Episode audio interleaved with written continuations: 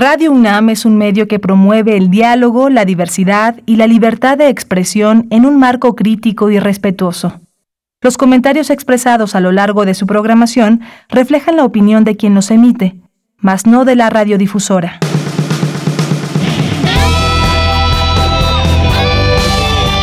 Prisma RU. Relatamos al mundo.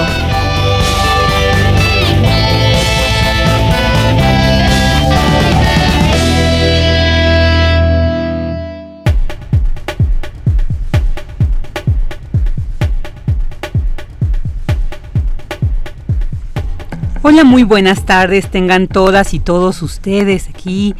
Bienvenidos a Prisma RU a través del 96.1 de FM, de 860 de AM y en www.radiounam.com MX.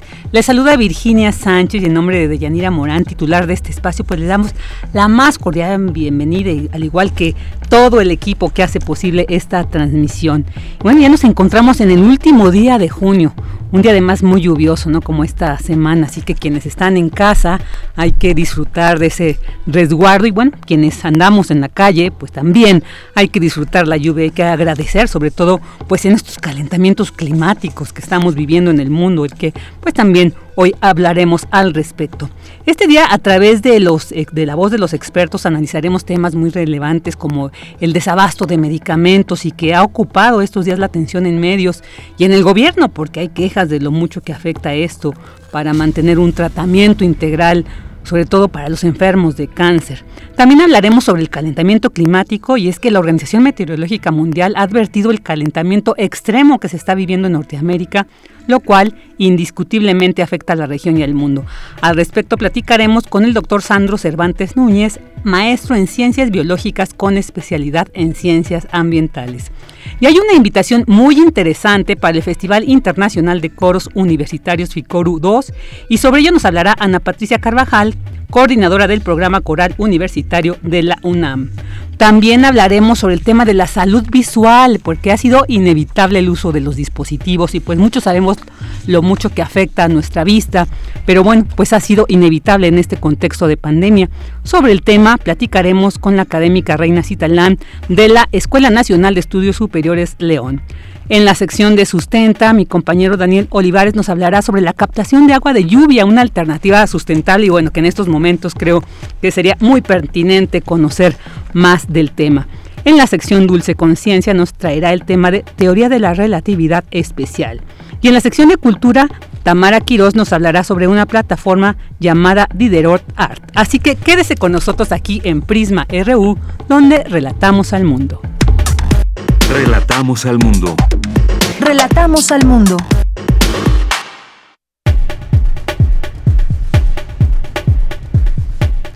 Vámonos a nuestro resumen de noticias. En información universitaria revelan académicos del Instituto de Investigaciones Sociales de la UNAM los resultados de la investigación en materia de habitabilidad ante la crisis por COVID-19. El doctor Neftalí Eduardo Antonio Villa presentó el proyecto Evaluación Holística del Impacto de las Desigualdades Socioeconómicas en la Pandemia de COVID-19 en la Ciudad de México. El Centro de Enseñanza para Extranjeros cuenta con nueva clínica de atención preventiva del viajero y laboratorio de idiomas. Escuchemos a Eliana Lugo Martínez, jefa del Departamento de Evaluación de esta entidad universitaria. Estamos en el laboratorio de idiomas que se concibió como una idea de un centro de certificación del dominio del español como lengua extranjera y que también va a servir para la enseñanza híbrida, que ahora con el tema de la pandemia pues podemos trabajar con nuestros estudiantes que no puedan asistir o que quieran asistir, poder alternar también con este laboratorio de idiomas. Cada lugar va a tener una, una computadora, una PC de escritorio para cada estudiante que quiera presentar su evaluación y vamos a tener el espacio para hasta 52 estudiantes. Elises Beckman Guerra asumió la dirección del Instituto de Investigaciones Históricas para el periodo 2021-2025. Aseguró que buscará hacer llegar el conocimiento histórico a amplios sectores de la sociedad, aprovechando las nuevas formas y tecnologías de comunicación. Y el Programa Universitario de Estudios sobre Democracia, Justicia y Sociedad de la UNAM extendió hasta el próximo 26 de julio su convocatoria para participar en el certamen Democratizarte, muéstrale a los políticos cómo representarte. En información nacional, este miércoles, padres y madres de niños con cáncer bloquean la Terminal 1 del Aeropuerto Internacional de la Ciudad de México por el desabasto de medicamentos oncológicos. En Puebla, elementos de la Policía Estatal y de la Fiscalía General del Estado aseguraron las instalaciones de la Universidad de las Américas en el municipio de San Andrés Cholula para ejecutar una orden judicial dentro de la institución. El presidente Andrés Manuel López Obrador anunció que la reconstrucción del tramo de la línea 12 estará a cargo de Grupo Carso del empresario Carlos Slim.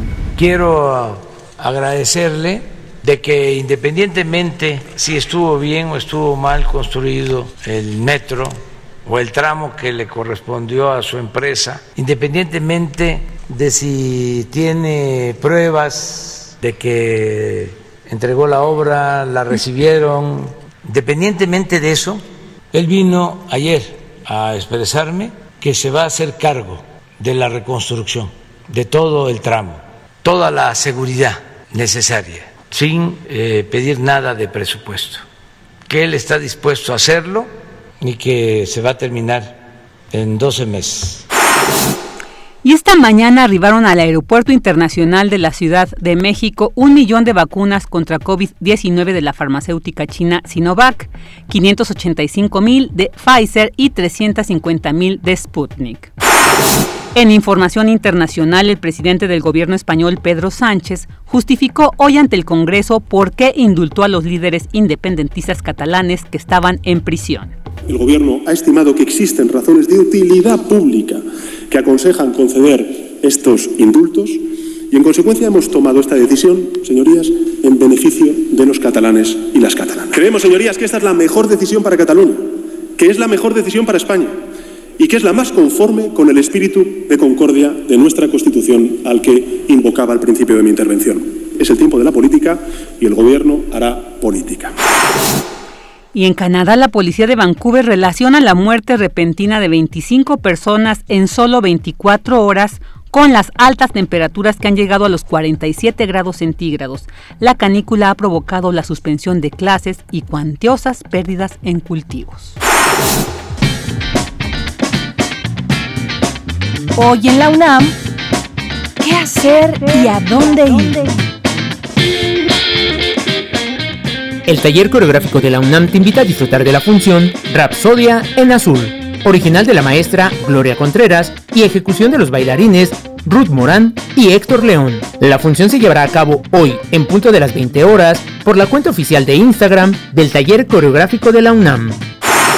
Te recomendamos la charla Poner el cuerpo, baile, cine e identidad, organizada por la Cátedra Berman a propósito del documental Yo no soy guapo, de Joyce García, fotógrafa, cineasta y productora veracruzana, quien participará en este evento al lado de Mariana Arteaga, directora artística, coreógrafa y curadora. Conéctate hoy, en punto de las 19 horas, a través de las redes sociales de la Cátedra Berman y en su sitio oficial www.catedraberman.unam.mx. No te puedes perder una emisión más del programa de televisión Diálogos por la Democracia. En esta cuarta temporada, a desmenuzar los acontecimientos y temas más importantes de la agenda nacional para abrir el debate y la participación ciudadana. En este capítulo tendrá como invitado al doctor Sergio Cermeño del Instituto de Investigaciones Sociales de la UNAM, con quien conversará acerca de la democracia después de las elecciones del 2021, el futuro del neoliberalismo, el movimiento estudiantil del 68, disfruta de la programación del canal cultural de los universitarios y recuerda, continuemos con las medidas sanitarias para evitar un contagio de COVID-19.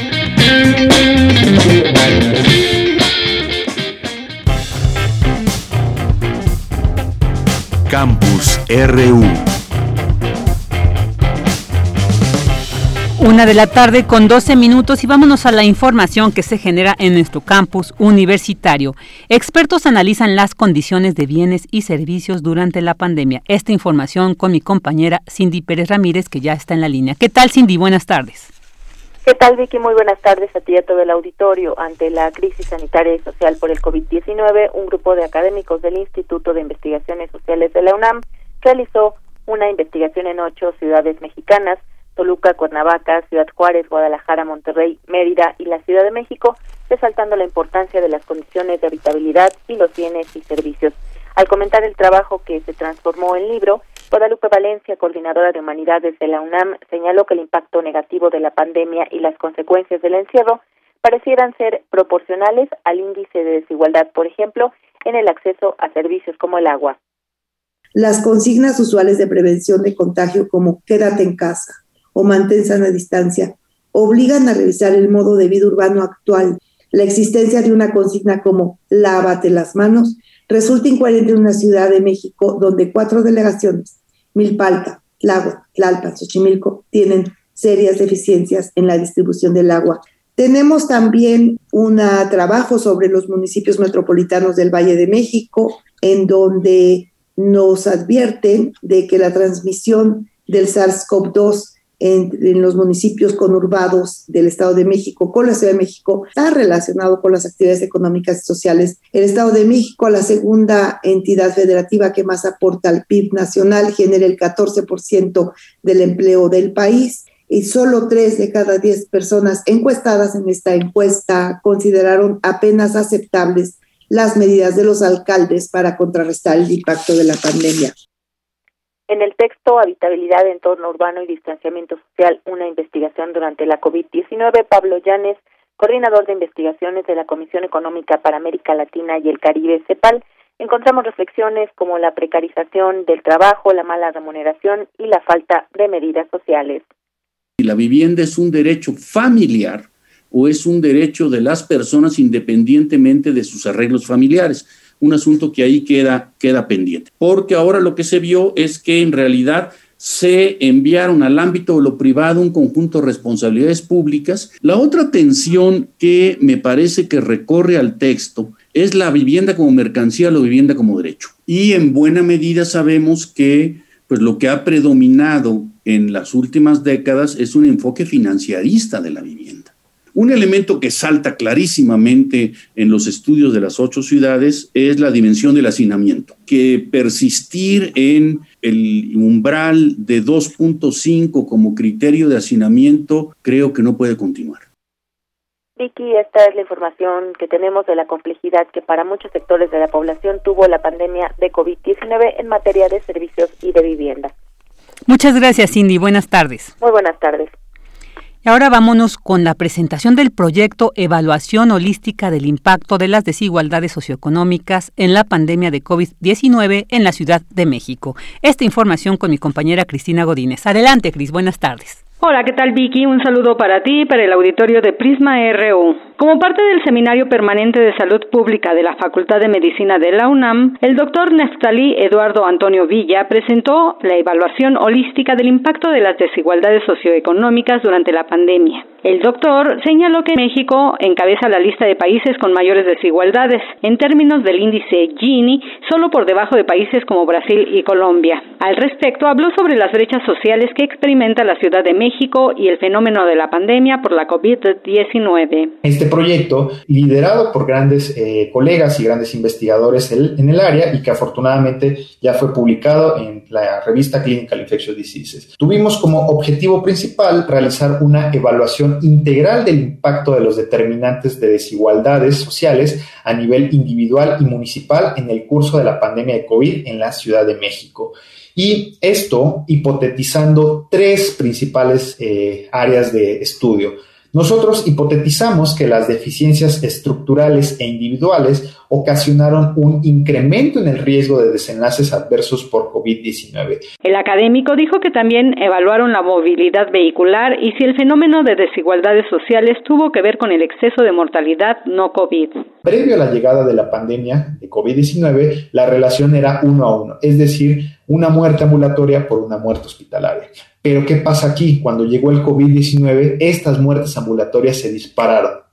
Entonces, esto va acorde con los picos de casos COVID-19 que se registraron en la Ciudad de México. Y si se dan cuenta, esta gráfica va acorde a la, la trayectoria de la pandemia en la Ciudad de México. El otro pico que se registró de muertes ambulatorias a expensas de muertes hospitalarias se vio en el mes de diciembre-enero. Literalmente, la reconversión hospitalaria afectó gravemente las causas no COVID-19, es decir, las causas crónico-degenerativas que requerían atención continuas tuvieron que ser lamentablemente mandadas a domicilio y una gran parte de esta población probablemente pudo haber fallecido. Vicky, entre las conclusiones del trabajo están que los factores socioeconómicos y estructurales a nivel individual y municipal jugaron un papel significativo en la configuración del curso de la pandemia. Este es mi reporte. Buenas tardes. Buenas tardes, Cris. Muchas gracias. Y ahora vámonos con esta información. La doctora Susana Magallón, directora del Instituto de Biología, presentó su informe de actividades 2020. Para ello está con nosotros Abraham Menchaca. Adelante, Abraham. Buenas tardes. ¿Qué tal, Vicky? Buenas tardes. Un saludo a los amigos de Prisma RU. Al presentar su segundo informe de actividades, la doctora Susana Magallón destacó que el Instituto de Biología se adaptó a las necesidades académicas durante la contingencia sanitaria y dijo que la publicación de artículos y proyectos de investigación se incrementó durante 2020. En aspectos de difusión y divulgación, a pesar de la pandemia, hemos estado muy, muy, muy activos, sobre todo accediendo a muchos eh, medios eh, virtuales. Para empezar, quisiéramos eh, dar un gran reconocimiento y felicitación a la maestra Edelmira Linares Masari por haber sido acreedora a la distinción Sor Juan Inés de la Cruz en el año 2020. Por su parte, William Lee, coordinador de la investigación científica, destacó el trabajo de la doctora Susana Magallón al frente del instituto. Primero quisiera agradecer a toda la comunidad del instituto por el trabajo que han estado haciendo eh, en este periodo tan complicado y que siga funcionando el instituto, que sigan haciendo sus tareas en la medida de lo posible, atendiendo a los estudiantes y haciendo que no se, que no se detenga la actividad académica que se ve en el informe, que ha sido muy nutrida.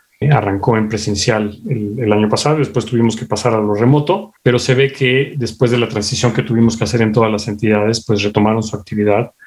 Y si bien algunas, algunas eh, tareas no han podido realizarse de la manera normal, eh, como siempre, pues hay un informe puntual sobre las actividades de un periodo eh, relativamente restringido, pero con el contexto más amplio. Vicky, el Instituto de Biología se integra por cinco unidades académicas y cumple 91 años de existencia. Hasta aquí la información. Buenas tardes. Buenas tardes, Abraham. Muchas gracias. Porque tu opinión es importante, síguenos en nuestras redes sociales, en Facebook como Prisma RU y en Twitter como arroba PrismaRU. Una de la tarde con 20 minutos y bueno, como comentábamos al inicio del programa, pues una de las situaciones que hemos visto en los medios y que incluso ya ha generado toda una controversia por la declaración del subsecretario de Salud, Hugo López Gatel, sobre este desabasto de los medicamentos para niños enfermos de cáncer. Y bueno, pues es que se ha dicho no se ha abastecido lo suficiente, no pueden llevar un tratamiento integral. Entonces, pues, ¿qué está pasando? ¿Qué podemos leer de esta situación? ¿Qué podemos esperar? ¿Qué se requiere? Para ello ya tenemos en la línea a Juan Martín Pérez, coordinador de Tejiendo Redes, Infancia en América Latina y el Caribe, y exdirector de la Red por los Derechos de la Infancia en México. ¿Qué tal, Juan? Muy buenas tardes. Muchas gracias por estar aquí en Prisma RU. Gracias, este, Virginia, por esta oportunidad. Un placer estar contigo. Gracias. Y bueno, pues, ¿qué nos puedes decir sobre este estas manifestaciones? Incluso el día de hoy están ahí en la Terminal 1 del Aeropuerto de la Ciudad de México, padres y madres, denunciando este desabasto de medicamentos para sus pequeños enfermos de cáncer. Ya vimos también, pues, algunas declaraciones, aclaraciones incluso también por parte del gobierno al respecto de este desabasto. ¿Qué nos puedes decir al respecto? ¿Cuál es la situación que desde tu experiencia, desde tu conocimiento se tiene en esta situación? Sí, muchísimas gracias por mantener la conversación. Mira, creo que eh, desde nuestro punto de vista hay una lógica eh, polarizante y de incluso perder el foco de, de los temas que importan. Y el corazón de esto es el derecho de niños y niñas con una enfermedad como el cáncer a tener pues su derecho a la salud garantizado que se traduce entre otras cosas por contar con medicamentos de forma oportuna, eh, eh, con aquellos que son exactamente los que necesiten y no sustitutos. Y lamentablemente esto eh, pues no se ha cumplido. hemos explicado en varios momentos y señalado con insistencia que las familias no necesitan análisis políticos ni especulaciones conspirativas de golpes de Estado. Lo que necesitan son respuestas concretas. Cuándo llega el medicamento, los tratamientos van a estar garantizados y esto tiene tres correlativos. Uno es que el tema de desabasto es un asunto regional, no es nuevo y en el caso mexicano se agudizó con el cambio de administración. Porque el segundo componente que hay que considerar es que las personas que quedaron a cargo del proceso eh, pues no tenían la capacidad eh, técnica para poder hacer el trabajo de forma apropiada en esta intención de la cual compartimos todas y todos de evitar la corrupción en los espacios se tomaron decisiones precipitadas desde mi, punto de vista sin preparar o sin garantizar eh, otras fuentes de acceso a medicamentos considerando incluso el propio argumento de monopolios y esta decisión bien intencionada seguramente terminó siendo contraproducente no para las industrias que tienen sus propios intereses económicos, sino para niños y niñas concretos. Pero me gustaría un tercer elemento a considerar. No solo son los tratamientos de cáncer. Estamos en esto porque es lo más crítico y, y agudo, pero tenemos muy poca cobertura de vacunación de todo el cuadro de la Cartilla Nacional de Vacunación y en algunos estados estamos en 30% de cobertura hasta el 60%. Esto es muy peligroso porque el año pasado, si recordamos, tuvimos una epidemia de sarampión casi al inicio de la pandemia en México y quedó ignorada frente al eclipse que es COVID-19. Pero podemos regresar como país a enfermedades ya superadas porque el desabasto y la mala administración se traduce de manera muy crítica en, tratamientos con cáncer, pero son otros componentes, entre ellos las vacunas. Y hay otro componente, Virginia, si me permites, y es que un funcionario público del tamaño que sea y el rol que tenga, en este caso el señor Gattel, tiene que asumir que lo que él habla y plantea no es a título personal, sino es institucional. Y es muy delicado que un subsecretario de salud, además de meterse a un tema que no le corresponde, que son las conspiraciones políticas, eh, acusar a las familias y revictimizar a niños y niñas que están padeciendo en su cuerpo, en su proyecto de vida, el incumplimiento del Estado a sus derechos, además del incumplimiento de promesas públicas de más de dos años, es muy grave. Y creo, y en ese sentido, vale la pena que nos sumemos todas y todos a solicitar la renuncia del señor Gatel, porque claramente ya no está cumpliendo con el rol que le corresponde el mandato de ser subsecretario. Puede ser un político fantástico en el partido Morena, que se lo lleven, pero no puede estar gestionando la administración de la salud en este país con eh, teorías conspirativas, criminalizando al, eh, a las y los pacientes que en su justo reclamo exigen los tratamientos y sobre todo sin cumplir con lo que se está obligado legalmente, que es el derecho a la salud y los tratamientos de cáncer para niños que están, reitero, viviéndolo en su cuerpo y en sus proyectos de futuro. Juan, eh, bueno, eh, incluso ayer el subsecretario aclaraba de que no eran esas las palabras precisas que decía, no estaba revictimizando. Bueno, es, es, una, como tú bien dices, eh, habla pues como un representante no federal, pero también eh, hay que entender que este desabasto viene de décadas atrás. Quienes hacemos uso de los servicios de salud pública conocemos a ciencia cierta que este desabasto existe y que, como bien dices, no solamente es con el tratamiento de cáncer, sino en general. No hay medicamentos, se habla de este monopolio farmacéutico y entonces, bueno, en ese sentido, pareciera que sí también a veces los oponentes al gobierno quieren, aunque fueron también los que generaron esta situación, a veces también como que quieren montarse, digamos, eludir su responsabilidad, montarse en la situación en la hora manifestación de los padres y madres legítima, por supuesto, pero también como para, para hacer, como dicen, llevar agua a su, a su canal. Entonces, aquí cómo podríamos también ah, que ellos asuman su responsabilidad. Si bien ya tenemos un nuevo gobierno que dice, bueno, tú dices, tomaron decisiones precipitadas y que en ese sentido también quisiera preguntarte sobre estas decisiones precipitadas.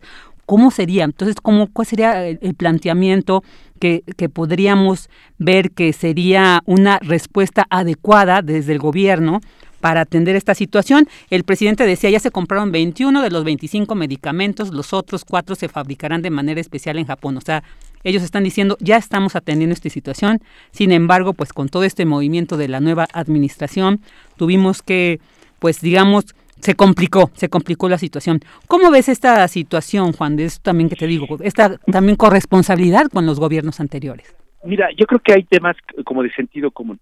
Es obvio que estamos en un país polarizado eh, políticamente. Tristemente, eh, el propio jefe de Estado mexicano está pues en la primera línea de esta polarización y eh, creo que lo, lo que necesitamos es salirnos de esa polarización.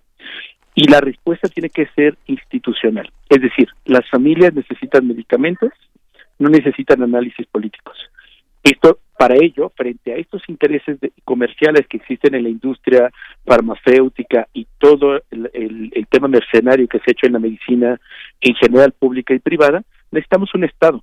Y el Estado tiene que ser eficiente, tiene que tener gasto público apropiado y estratégico y tiene que cumplir con la ley.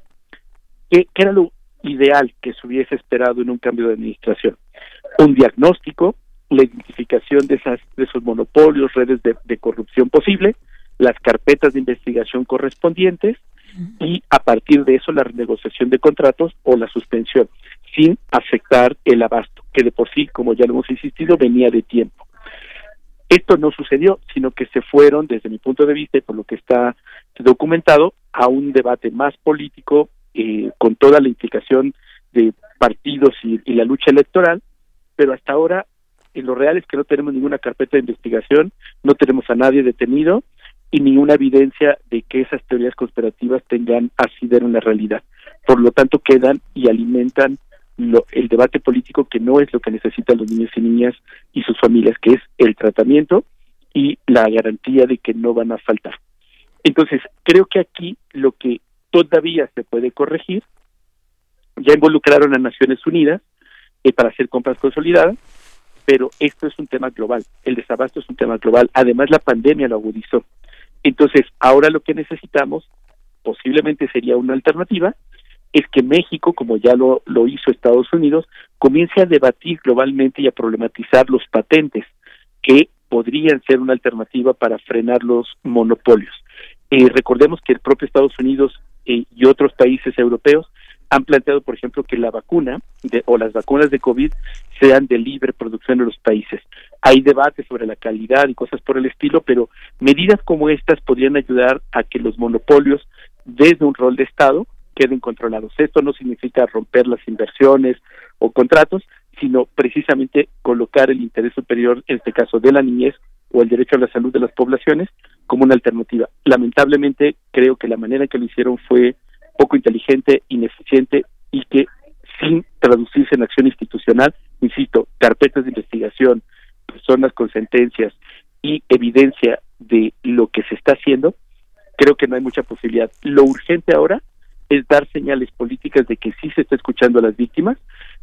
Creo que es pertinente que el señor Hugo Gatel no asuma ya la tarea de subsecretario de salud por la evidencia de que ya está en una lógica conspirativa y política y no técnica y de salud como le corresponde por su mandato legal. Creo que es muy importante generar una comisión amplia con las propias familias que transparente los procesos, porque esta historia de ya tenemos resuelto las medicinas y hemos avanzado, si ustedes hacen un recuento hemerográfico o en notas de prensa, tenemos más de un año. Y solo para recordarles, precisamente unos días antes de que en octubre del año pasado se tuvieran que entregar las medicinas, hubo un sospechoso robo a un laboratorio que no tenía guardias y se llevaron los medicamentos. Y esos medicamentos después aparecieron en el mercado negro, después se encontraron tirados en la basura y de eso no hay carpeta de investigación, no hay personas detenidas y por ello es tan importante una respuesta de Estado. Ya los discursos, las palabras no le sirven a nadie. Necesitamos acciones institucionales.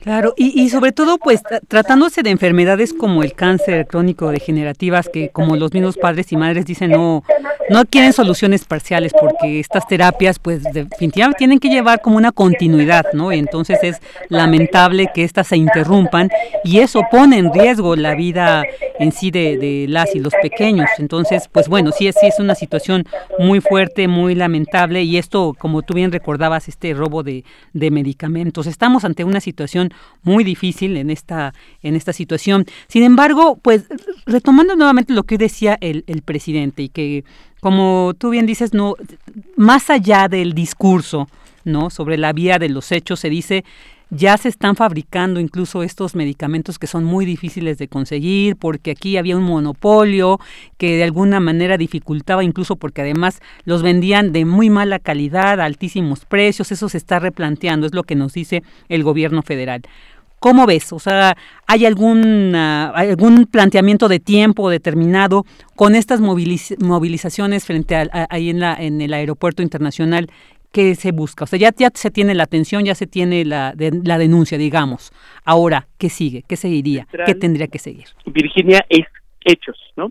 Es decir, necesitamos los estudios de COFEPRIS que nos digan y sean públicos y transparentes que los medicamentos eran de mala calidad. Necesitamos las carpetas de investigación que procesen o que estén iniciando proceso a funcionarias y funcionarios corruptos de esta y de la anterior administración necesitamos evidencia de que Japón efectivamente tiene un contrato con México para hacer estos medicamentos y ese contrato generalmente como en todos los contratos se ponen planes de o temporalidades. Y por ello hablo de que sería pertinente recomendable que se cree una comisión eh, para poder transparentar eh, lo que está sucediendo y hacer rendición de cuentas. Para las familias en este momento, para la ciudadanía, recordemos que llevamos ya 48 horas donde el debate central sigue siendo dónde están los medicamentos. Esto implica respuestas muy concretas y simples. Realmente nuestra capacidad es tal y en un mes tenemos los medicamentos. Y no decir en una semana, como ya sucedió hace 10 días, eh, perdón, dos semanas y no se cumplió. Entonces es mucho más sano, apropiado hablar con la verdad, transparentar todo lo que está haciendo, rendir cuentas y generar un mecanismo institucional coordinado con las propias familias para que esto pueda tener eh, pues claramente una respuesta de Estado. De otra manera, seguir con el discurso de familias manipuladas, seguir con el discurso de que el, el, el gobierno mexicano está siendo atacado, es un equívoco. Ya vimos que no funciona. Es real que en el debate político, en la polarización del país, los grupos de interés de todo tipo lo van a usar. No les demos herramientas. Y es tan sencillo como tener los medicamentos y el plan para lograr esos tratamientos permanentes de aquí a un mes, dos meses, un año, pero con transparencia y con verdad. Claro, claro. Juan, pues sí, definitivamente, y este, muy importante esta creación, sería esta creación de la Comisión de Transparencia para tener ahí ya más claridad sobre cómo se está atendiendo esta situación que de verdad, pues sí, nos tiene pues ahí con la atención mediática y porque pues no es cualquier cosa, no es cualquier cosa tener a un hijo o a una hija con cáncer y que su tratamiento se vea ha interrumpido por una falta de medicamento y que además pues la salud, como bien decías, es un derecho, es un derecho inalienable, es un derecho que no no se puede negar bajo ninguna circunstancia y bajo ningún discurso y argumento. Pues agradecemos muchísimo el que hayas estado aquí con nosotros, no sé si quieras decir algo más. Sí, por, por último, insistir en esto que planteas, Virginia. Lo que representa el tiempo para un niño y una niña es distinto para el mundo adulto. Mientras para nosotros puede representar unas semanas, un par de meses con malestares, para ellos representa el 10%, el 20% de su vida. Y claramente significa una afectación a su proyecto de futuro. El cáncer genera daños crónicos y permanentes o, o degenerativos y si no se les atiende de forma oportuna mueren y eso es una responsabilidad. Por eso es que creo que el, llamado y la invitación a que una persona que ya no cumple su función técnica, como el señor Hugo Gatel, eh, sería honroso para él eh, entregar su renuncia y dedicarse a otro tema y dejar que alguien técnico y profesional cumpla esa tarea, porque estamos hablando de vida, de proyectos de futuro. Muy bien, muy bien, Juan. Pues muchísimas gracias. Ahí quedamos atentos para ver qué tal sigue desarrollándose esta situación. Te agradecemos muchísimo tu presencia aquí en Prisma Gracias, Virginia, por la oportunidad. Al contrario, ahí estuvo con nosotros Juan Martín Pérez, coordinador de Tejiendo Redes Infancia en América Latina y el Caribe y exdirector de la Red por los Derechos de la Infancia en México. Prisma RU. Relatamos al mundo. Una de la tarde con 36 minutos y bueno, ahora vamos con esta información que no es nueva. Yo creo que ya llevamos años escuchando esta situación del calentamiento climático, pero en los últimos años se ha ido a, tal, a tales niveles que, bueno, la Organización Meteorológica Mundial ha advertido del calentamiento extremo que se está viviendo en Norteamérica, en estos lugares donde era frío, donde predominaban los climas eh, eh, eh, fríos, bajos, y ahora se vive en un extremo, un calentamiento muy extremo. Entonces, para platicar sobre esta situación, ya tenemos en la línea al doctor Sandro Cervantes Núñez. Él es maestro en ciencias biológicas con especialidad en ciencias ambientales. ¿Qué tal, doctor Sandro? Muy buenas tardes Gracias por estar aquí con nosotros en Prisma RU. ¿Qué tal, Virginia? Buenas tardes y buenas tardes al auditorio. Sí, doctor, pues vamos a, empezar con esta situación. Digamos, de un año, de un año para acá que teníamos información de esta alerta, en estos días recientes este calentamiento que se vive en el norte de América, pues es alarmante. ¿Qué nos puede decir al respecto, doctor? ¿Qué ha pasado? ¿Por qué hemos llegado a estos puntos? Mira, normalmente para nosotros que estamos trabajando estos temas de cambio climático, eh, la palabra alarmante ya tiene otra, pues otros niveles, ¿no? eh, ya llega un punto en el que tenemos que empezar a estandarizar hasta cierto punto lo que es alarmante para no alarmarnos nosotros mismos, ¿no? Eh, la idea tampoco pues es este alarmar a, todo el mundo, sino más bien es crear conciencia. Eh, el problema del cambio climático sí, como tú lo mencionas hace un momento, pues sí tiene bastante relevancia, así tiene bastantes efectos eh, eh, a lo largo del mundo. Desafortunadamente, bueno, pues la ciencia del cambio climático es una ciencia eh, que está avanzando, que, que no es una, no tenemos modelos o no tenemos este, todavía los resultados que nos permitan dar veredictos fehacientes de que es eh, 100% del cambio climático el que está ocasionando X o Y cosa. Lo que sí podemos decir es que evidentemente existe un cambio climático y que este cambio climático pues sí está ocasionando eh, cambios, ¿no? Que está ocasionando fenómenos.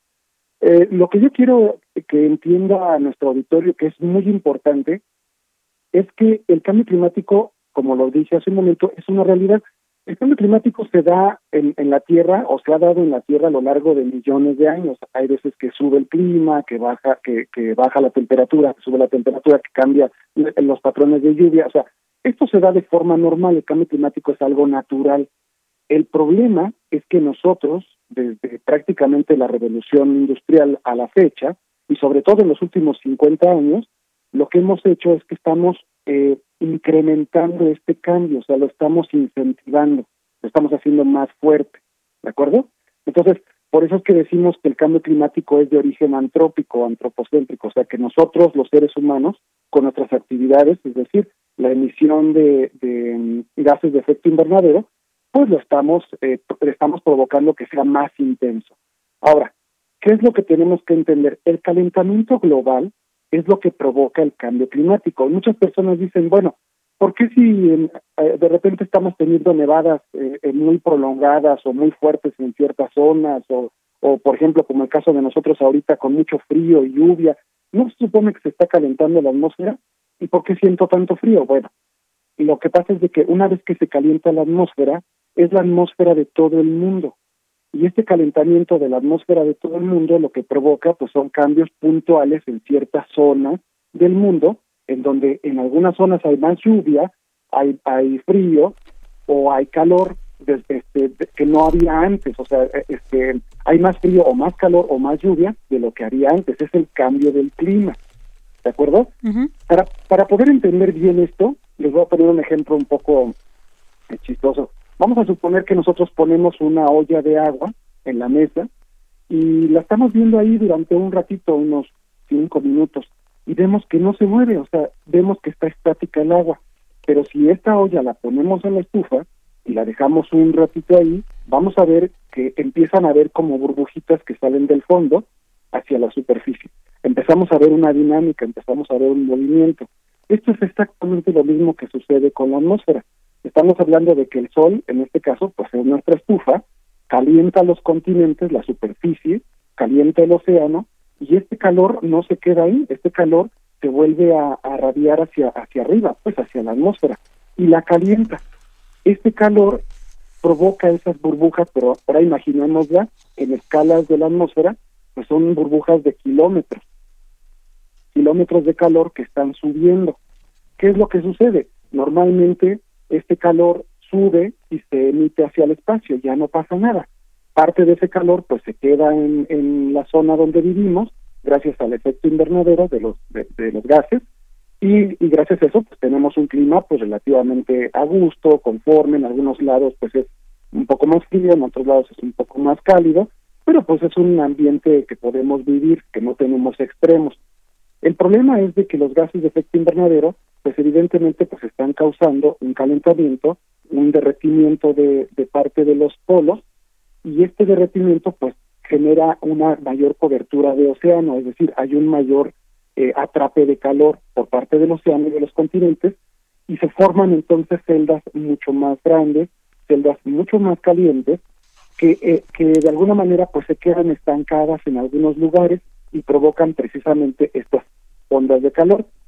Recientemente, en el 2018, se, entendió que eh, existe una corriente llamada corriente en chorro, que está aproximadamente como a 12 kilómetros de, de, altura, y esta corriente en chorro vamos a imaginar que es como una gran serpiente que circula la Tierra, en la parte norte, más o menos como a la altura de Canadá y Estados Unidos. ¿Qué es lo que sucede con esta corriente?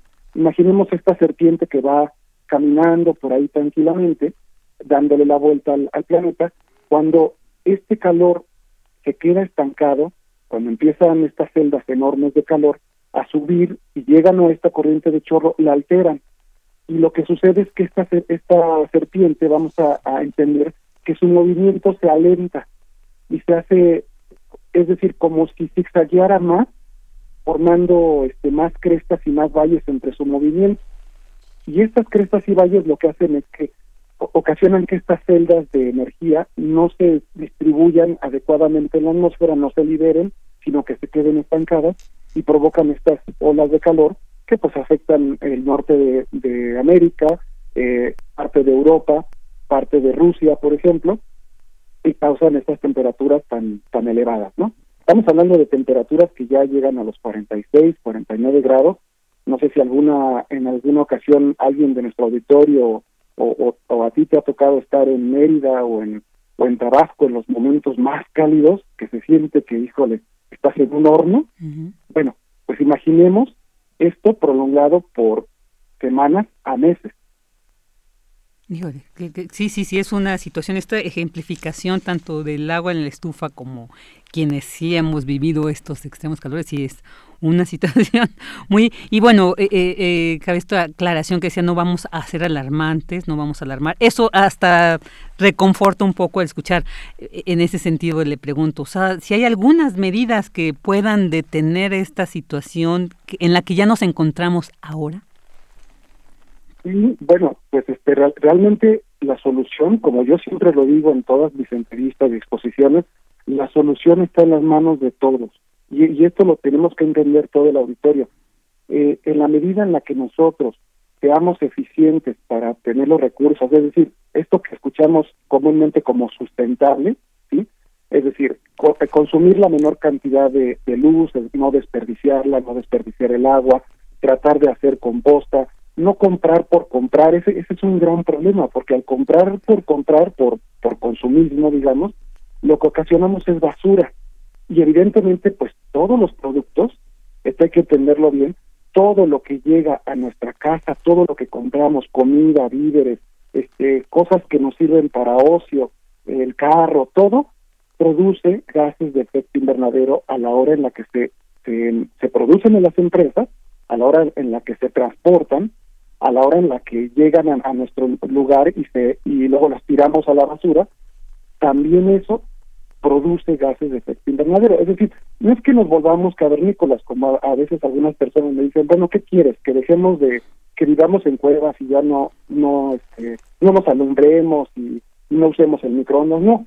Realmente podemos utilizar eh, eh, nuestros aparatos, podemos utilizar nuestro coche, pero debemos de empezar a tener una conducta más sustentable, es decir, utilizarlo lo menos posible, cuando realmente sea necesario si puedes este, ir a algún lugar caminando, bueno, pues vas caminando.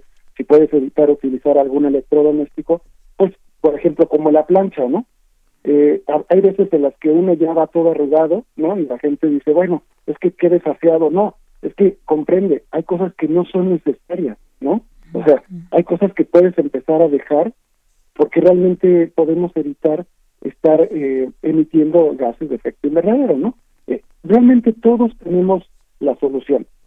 Hacer composta ayuda mucho porque lo que hacemos con nuestros eh, em, desechos orgánicos es que no los llevamos al basurero y ahí están emitiendo metano y, CO2, que son gases de efecto invernadero o, óxidos de nitrógeno, sino que los estamos integrando a nuestros jardines, por ejemplo, ¿no?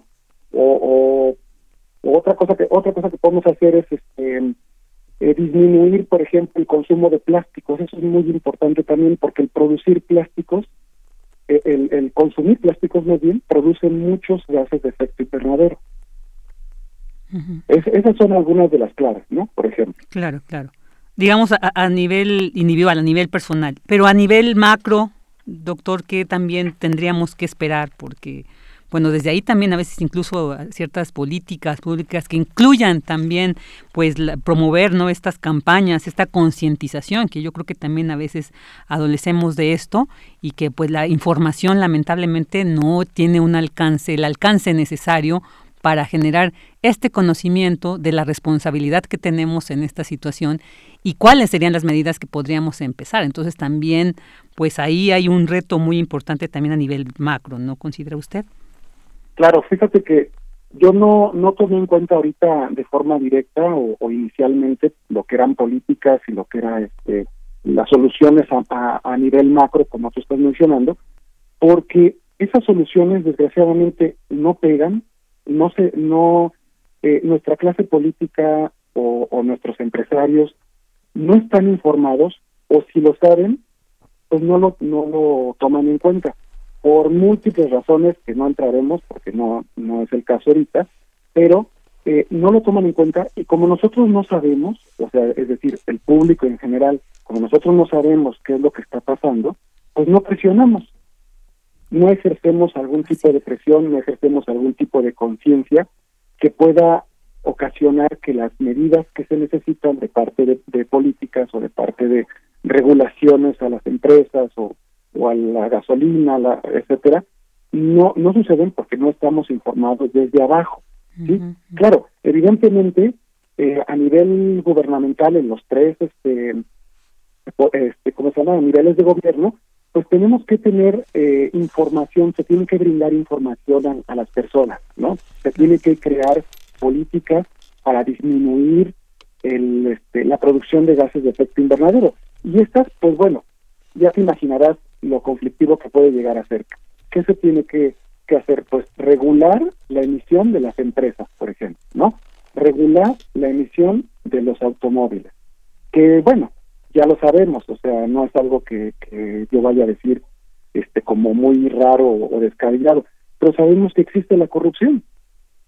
Sabemos que existe la corrupción en todos los aspectos de, de nuestro país y de realmente todas las partes del mundo, ¿no? En todas las políticas existe desgraciadamente corrupción. ¿Y quién propicia la corrupción? Pues nosotros mismos. Nosotros mismos al, al creer que, que al dar dinero o que no, no apoyar ciertas este, leyes, pues con eso solucionamos nuestra problemática, pero desgraciadamente pues creamos una problemática a nivel general. Entonces, evidentemente pues sí, se tienen que instaurar leyes que, que impidan la emisión de ciertos contaminantes, se tiene que procurar eh, que la educación llegue a las escuelas desde nivel eh, preescolar hasta nivel universitario, que todos estemos informados de qué es lo que produce los gases de efecto invernadero, cómo podemos evitarlos, qué se tiene que regular. Eh, esa es muy importante eso, la educación, por ejemplo, ¿no? Claro. Y, y bueno, a nivel mundial, pues ya lo hemos visto, o sea, tenemos cumbres, tenemos la eh, esta situación de, que se reúnen los, los gobiernos de, todos los países y hablan en una convención marco no sobre lo que sucede en el mundo con los gases de efecto invernadero, pero pues no vemos un cambio. ¿Por qué? Porque pues desgraciadamente lo que más jala no es tanto el prevenir que nuestro planeta se vuelva inhabitable por, por lo que hacemos, sino más bien que la economía no caiga, ¿no? Así es, así es, así es, doctor. Pues sí, todo un tema que pues eh, vale la pena seguir analizando, seguir discutiendo, porque pues esta situación, como hemos visto, cada vez pues se, se, vuelve más compleja. Le agradecemos muchísimo el que haya estado con nosotros, doctor Sardo, Sandro Cervantes, y bueno, pues esperamos contar con su, con su análisis y opinión próximamente. Gracias, Virginia. Gracias. Hasta luego. El doctor Sandro Cervantes Núñez, maestro en ciencias biológicas con especialidad en ciencias ambientales. Porque tu opinión es importante, síguenos en nuestras redes sociales, en Facebook como Prisma RU y en Twitter como arroba PrismaRU. Una de la tarde con 52 minutos. Y ahora vamos a, invitar a este Festival Internacional de Coros Universitarios. Y bueno, no voy a dar mayor detalle, mejor que nos platique al respecto la maestra Ana Patricia Carvajal Córdoba, coordinadora del programa coral universitario de la UNAM y del Festival Internacional de Coros Universitarios. ¿Qué tal, Ana Patricia? Muy buenas tardes. Muchas gracias por estar aquí con nosotros en Prisma RU.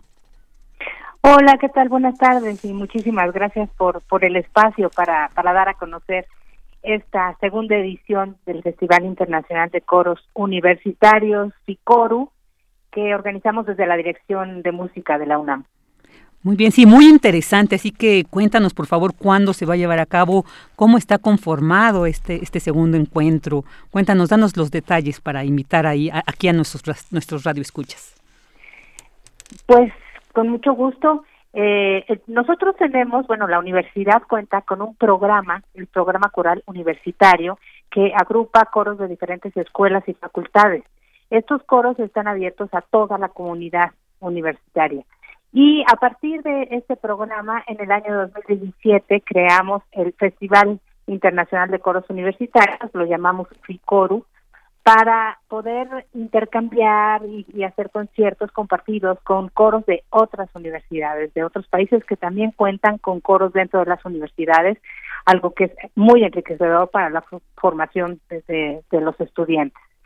Eh, este año pues tuvimos que, irnos al formato virtual por razones obvias, eh, pero bueno, no por eso estamos menos entusiasmados, estamos haciendo un trabajo muy fuerte y conjunto con eh, cinco países que van a participar en este festival con sus materiales, con sus voces, con videos. Algunos de ellos nos mandaron videos de, del pasado, digamos, videos prepandémicos, le llamamos nosotros, y otros nos mandaron videos pandémicos, es decir, los videos de cuadritos con ilustraciones o con, o con otras cosas este, contenidas dentro del mismo, ¿no? Grabados desde casa cosa que es un trabajo enorme porque cada cada coralista debe grabar su parte, cada, los directores tienen que corregir las grabaciones que van recibiendo hasta que van quedando. Es un es un es un trabajo completamente distinto al que realizábamos antes de la pandemia. Eh, y, y muchos de nosotros pues nos hemos nos hemos abocado a hacerlo porque es una forma de mantener vivo este arte maravilloso de cantar con otros, aunque no podamos sonar juntos, en, en, la, en la pantalla porque el sonido no puede no puede mezclarse. Eh, sí sí es muy enriquecedor poder cantar y ver en la pantalla que hay otros que están haciendo lo mismo que tú.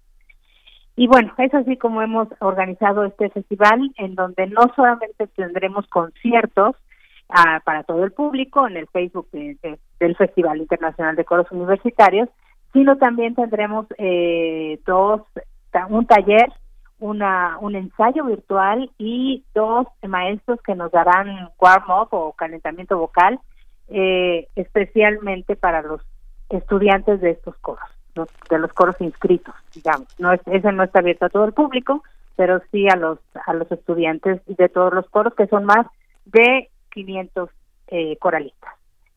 Wow, qué interesante, qué interesante. Oye, ¿y dónde eh, se puede conocer más información incluso de estos coros que participan? En el Facebook eh, tenemos, abrimos una página especial para el festival. Facebook eh, eh, se llama Festival Internacional de Coros Universitarios. Y ahí está toda toda la información para que nuestros amigos, los que estén interesados, puedan ver los conciertos en línea. Empezamos mañana, van a ser jueves, viernes a las 8 de la noche y sábado y domingo a las 7 de la noche. Duran poco más de 20 minutos, pero más o menos, porque también entendemos que que es cansado estar también viendo demasiado la pantalla. Eh, y bueno, tendremos también una el, el concierto magno, digamos, el domingo 4 de julio a las 7 de la noche. Vamos a estrenar una obra que mandamos componer especialmente para este evento, una obra con el texto de una poetisa indígena llamada Yolanda eh, Yolanda Matías y, y, la música de una joven compositora con, llamada Lisa Schmelke.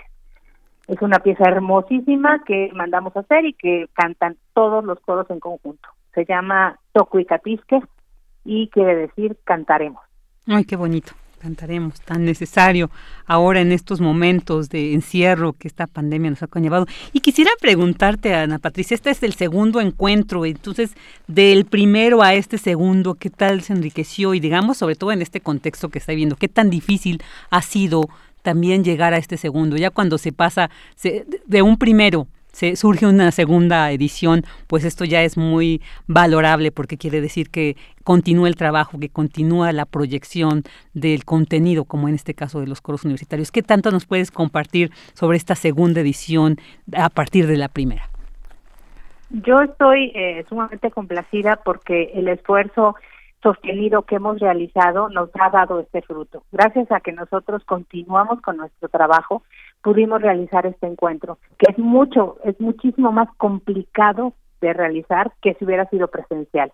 Si, si bien es cierto que es mucho más barato económicamente hablando, es mucho más complejo organizativamente hablando y también en el, en el sentido de, de, hacer los videos y de hacer el, el, trabajo para, para, para presentar, ¿no? Eh, a mí me parece que esto es un, un, gran logro, es una forma también de decir, estamos aquí, existimos, somos esenciales, no somos un adorno y aunque estemos en casa encerrados, somos una alternativa para no volverse loco.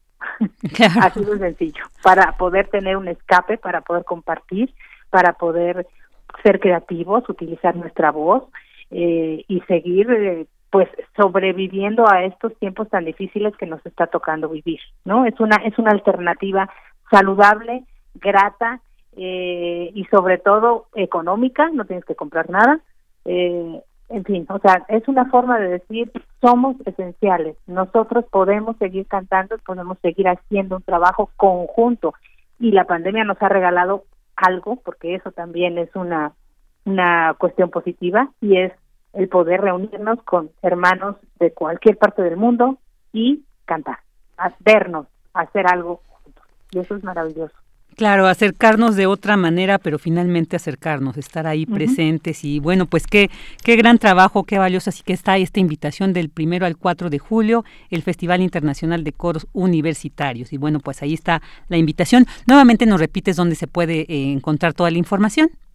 Claro que sí, en Facebook, Festival Internacional de Coros Universitarios. Perfecto. Bueno, pues maestra Ana Patricia Carvajal, muchísimas gracias por esta invitación. Por supuesto que estaremos ahí atentos a este festival tan importante y tan interesante. Muchísimas gracias por haber estado aquí con nosotros en Prisma RU. Muchísimas gracias y un saludo muy grande. Gracias. Bueno, pues ya concluimos con la primera hora de Prisma RU. Continuamos, vámonos a un corte. Relatamos al mundo. Relatamos al mundo.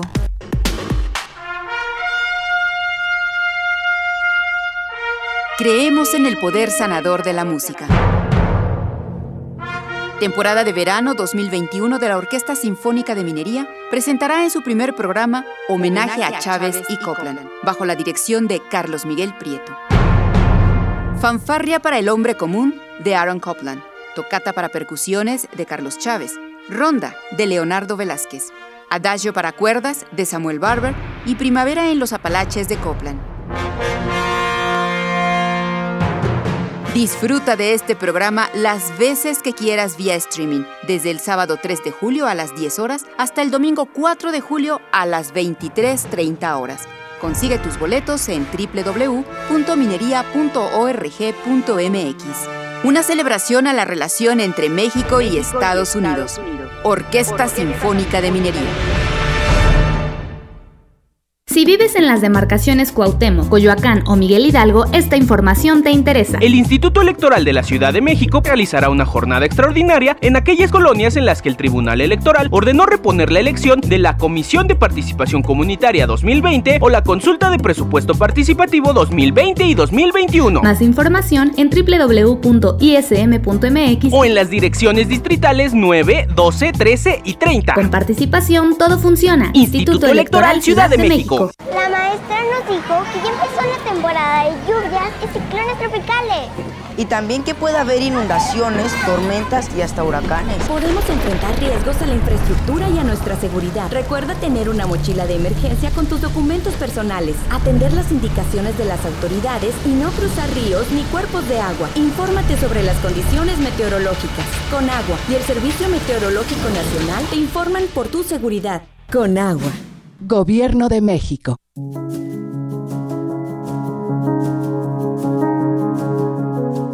Voces del feminismo en México.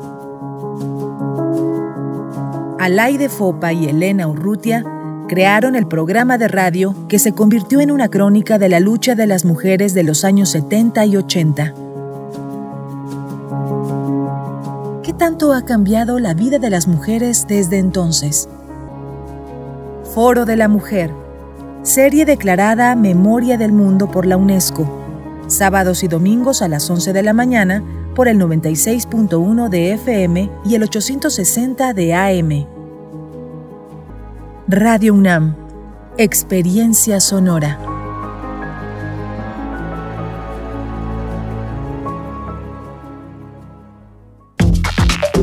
Alrededor de un tema siempre habrá muchas cosas que decir. Quizá haya tantos puntos de vista como personas en el mundo. Únete a la revista de la universidad donde convergen las ideas. Jueves a las 16 horas, después del corte informativo. Disentir para comprender. Radio UNAM, Experiencia Sonora. Porque tu opinión es importante, síguenos en nuestras redes sociales, en Facebook como Prisma RU y en Twitter como arroba PrismaRU.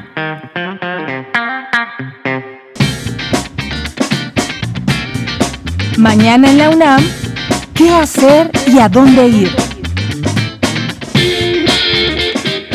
El programa Arte, Ciencia y Tecnologías de la UNAM te invita a participar en el taller de ciencia ficción multidisciplinario Marte Nochtitlán, Mito, Rito y Sitio. Este taller será impartido todos los martes a las 18 horas del 3 de agosto al 26 de octubre. Para mayores informes e inscripciones, ingresa al sitio www.artescienciaytecnologías.mx. Recuerda que mañana tienes una cita con la serie Sembraste Flores, que dedicará su emisión a Isela Shospa, ilustradora, archivista y editora independiente, originaria de Milpalta y hablante de la lengua náhuatl. Sintoniza mañana nuestras frecuencias 96.1 de FM y 860 de AM en punto de las 10 horas. Palimpsesto es un manuscrito que conserva huellas de una escritura anterior en la superficie, pero borrada para dar lugar a una nueva. El Museo Universitario del Chopo te invita a visitar lugares que evocan la memoria colectiva. Participa en este conversatorio que se llevará a cabo el próximo viernes 2 de julio a las 12 del día por la cuenta oficial de Facebook y el canal de YouTube del Museo Universitario del Chopo. Y recuerda, lávate las manos constantemente con agua y jabón durante 20 segundos. Para Prisma RU, Daniel Olivares Aranda.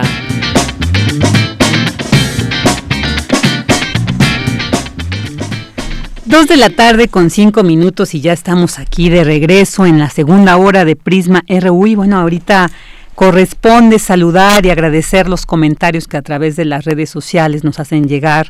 Gracias por escucharnos, gracias por estar atentos a la información, algunos a veces de acuerdo, en desacuerdo, pero eso es lo importante, que nos manifiesten. Finalmente de eso se trata, a veces generar esta información para que nos permita pues a veces eh, enriquecer nuestro punto de vista, a veces reafirmarlo, a veces replantearlo, pero siempre agradecemos. Queremos saludar a Mario Navarrete Real, siempre aquí presente, también a Guerrero Guerrero Lix, a Andrea Smar, a Jean-François Charrier, a Jorge Fra, y bueno, pues también algunos comentarios sobre esta entrevista sobre el desabasto de medicamentos, como César Soto Bretzfelder, que siempre nos comenta comentarios muy interesantes y dice combatir la corrupción e intermediarios en el proceso de compra de medicinas contra el cáncer, no suplió los elementos y procesos de compra, logística, distribuciones, abasto, suministro en tiempo y forma al sector salud. También David Castillo Pérez, que dice, hablando de polarización, el invitado se siente que odia al doctor Gatel. Yo creo que tenemos que estar muy alertas con todas las declaraciones y más como las tergiversan como el propio invitado. Me recuerda, dice al doctor Lascano, que dice le ganó el odio. Bueno, pues sí, es interesante, también muy respetables las opiniones de ustedes, les digo, reitero, agradecemos que nos hagan llegar, que se manifiesten, señal de que nos están acompañando, de que están atentos a la información. Diogenito dice, difícil no darles la razón, yo perdí hace tiempo a un sobrino por leucemia y sé lo que es el cáncer infantil y la terrible situación que conlleva pero también es evidente que el entrevistado toma de ariete el problema para el golpeteo político. Serio problema por donde se le vea. Así eso es un tema, un tema muy controversial, sobre todo por las declaraciones, posiciones que pues los que están, los que tienen que atender esta situación, pues den, ¿no? Y siempre hay que estar atento ahí, entonces algunos estarán de acuerdo o en desacuerdo. Silvia Vargas dice, se necesita una solución entre farmacéuticas, ¿Qué les incomoda del nuevo esquema de compras? Gobierno, escuchar demandas y apoyar para la producción y distribución y las asociaciones civiles no abonar a esa polarización. Se dio a conocer que hay cuatro carpetas en la Fiscalía General de la República. Refrancito dice muchos saludos y buenas tardes. Lo de hoy es indicativo. ¿Quiénes son los que se manifestaron? ¿Cuántos son y qué padecimientos tienen? ¿Qué nombres existen? Vean la involuntaria crónica del Universal, los manifestantes se quejaban sin saber de qué y niños de relleno.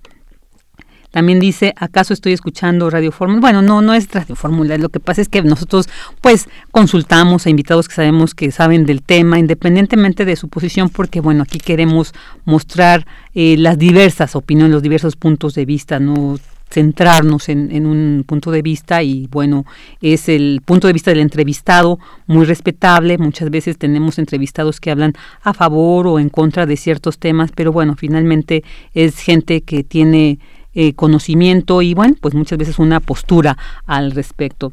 Dice...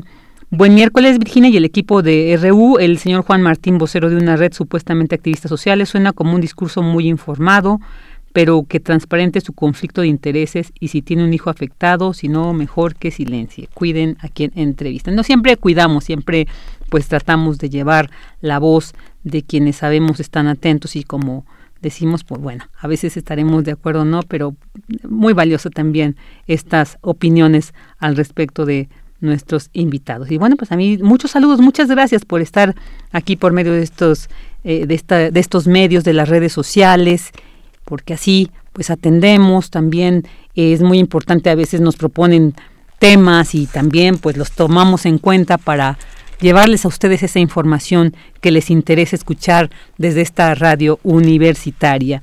Y bueno, bueno, ahora vamos a las a la nota, a la otra nota eh, universitaria. La doctora Elisa Spackman Guerra es la nueva directora del Instituto de Investigaciones Históricas. Mi compañera Cristina Godínez nos tiene la información. Adelante, Cris. Buenas, Buenas tardes. Vicky. Un saludo para ti y para el auditorio de Prisma RU. La Junta de Gobierno de la UNAM nombró a Elise Spickman como directora del Instituto de Investigaciones Históricas.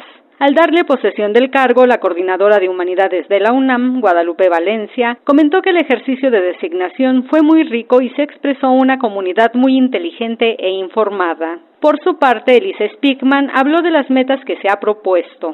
Hacer llegar el conocimiento histórico a amplios sectores de la sociedad, aprovechando nuevas formas y tecnologías de comunicación. También, a partir de series u obras de difusión, diplomados o cursos con temas atractivos. Creo que la presencia del instituto en la sociedad debe orientarse en otro pilar, la inserción de la historia en foros y debates sobre problemas relevantes en la actualidad, pues creo que tiene mucho que aportar a su comprensión y su posible resolución. Me refiero a temas como desigualdad y violencia de género, salud y pandemia, pueblos indígenas, medio ambiente, desigualdad social, corrupción, violencia o inseguridad. Es preciso restaurar vínculos y formas tradicionales de trabajo pero a la vez aprovechar los beneficios del trabajo virtual. Guerra consideró que hoy más que nunca debe destacarse la importancia para la sociedad de la cultura, la educación, la investigación y las humanidades. La directora expuso que hay diferentes formas de acercarse al pasado. También dijo que es preciso difundir los resultados de investigación entre académicos mexicanos y extranjeros e insistir en la vinculación. Vicky, la doctora Elise Spickman Guerra es doctora en Derecho por la UNAM y en Historia por el Colegio de México. En el Instituto de Investigaciones Históricas es investigadora titular C de tiempo completo definitiva. Este es mi reporte. Buenas tardes. Buenas tardes, Cris, muchas gracias. Y bueno, ahora vámonos a esta sección de Sustenta con Daniel Olivares. Y hoy nos va a hablar, bueno, hace rato escuchábamos lo que el doctor Santos nos decía como una de las alternativas, ¿no? Que es la sustentabilidad para contrarrestar esta situación del calentamiento climático. Y bueno, pues precisamente más en estos tiempos de lluvia, hoy Daniel Olivares nos habla de la captación de agua de lluvia como alternativa sustentable frente a la escasez del vital líquido. Escuchémoslo.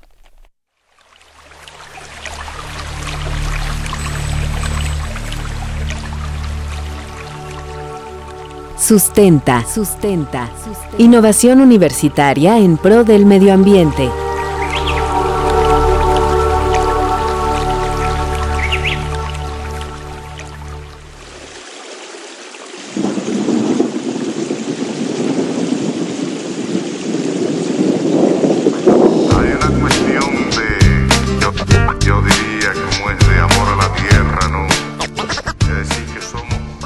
La escasez de agua es un problema grave que afecta a millones de personas en todo el mundo. Según datos del INEGI, la falta de agua en México repercute en 12 millones de personas, cifra equivalente al total de habitantes de las zonas metropolitanas de Monterrey, Guadalajara y Querétaro.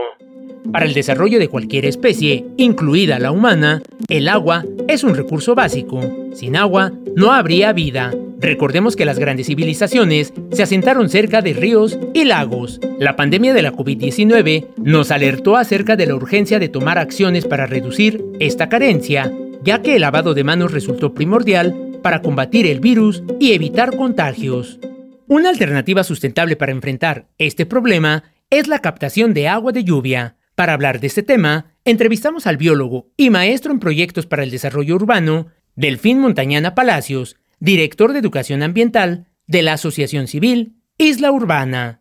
Maestro Delfín Montañana, muchas gracias por aceptar participar en este espacio de sustenta. ¿Nos podría explicar qué tan viable es la captación de agua de lluvia? La captación de lluvia es viable en algunas partes del territorio, es decir, no en todos lados podemos aplicar la misma solución o la misma estrategia. Hay ciertas variables determinantes. La principal es evidentemente eh, la cantidad de agua que se precipita en la escala anual en, sobre ese territorio y esto eh, pues deja, digamos, no fuera, pero deja, eh, digamos, dibuja un mapa específico en el territorio en donde sí es mucho más viable. Mientras más lluvia tienes en un lugar, pues es mucho mejor el aprovechamiento de, la, de la lluvia que puedes tener ahí. Entonces, eh, si es viable, nosotros planteamos que a partir de 400 milímetros de precipitación eh, anual es es una zona en la que conviene, ya, ya tienes un balance, digamos, en el costo de la inversión, en la cantidad de agua que vas a tener y en la mejora en el acceso al líquido que se va a generar durante el año. La captación de agua de lluvia tiene diferentes escalas. ¿A qué nos referimos con ello? El maestro Delfín Montañana nos explica. La cosecha de agua de lluvia es un concepto muy amplio, es un concepto que abarca distintas escalas. Eh, una, la cual nos estamos como sociedad tal vez familiarizando un poco más eh, y estando más en contacto y más cercanos, es la captación de agua de lluvia a nivel de las viviendas. Pero la captación de agua de lluvia se utiliza muchísimo también a nivel del territorio eh, y hay distintas escalas.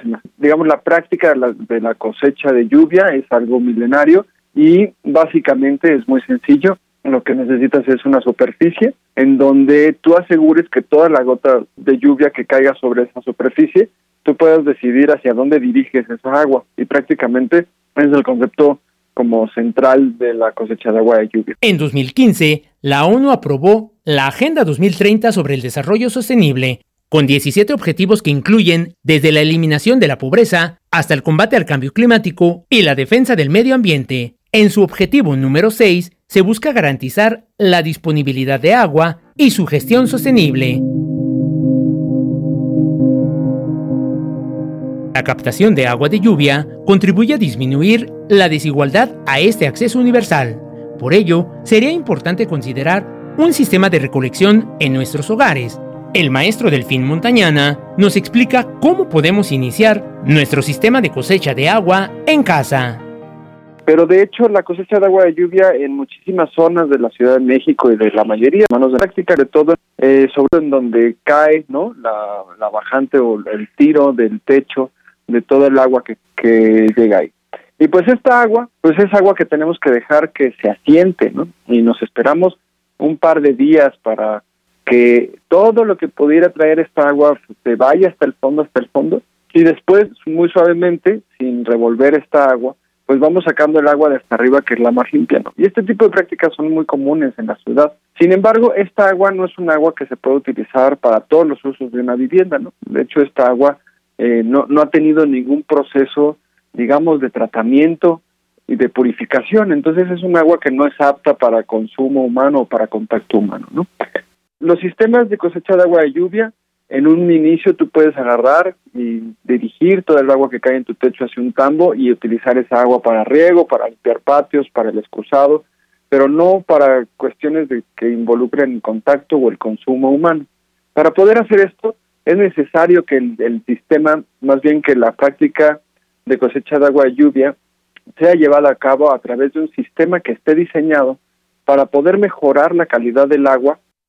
Si deseas iniciar un sistema de captación de agua de lluvia para tu hogar, el gobierno de la Ciudad de México mantiene vigente el programa Cosecha de Lluvia, gratuito y dirigido a las y los habitantes de la capital mexicana, en el cual podrás recibir capacitación acerca de los sistemas de captación de agua de lluvia. Esta información se encuentra disponible en el portal de la Secretaría del Medio Ambiente de la Ciudad de México. Si tienes alguna duda o comentario, puedes enviarlo a las redes sociales de Prisma RU o directamente en mi Twitter personal, arroba Daniel Medios TV.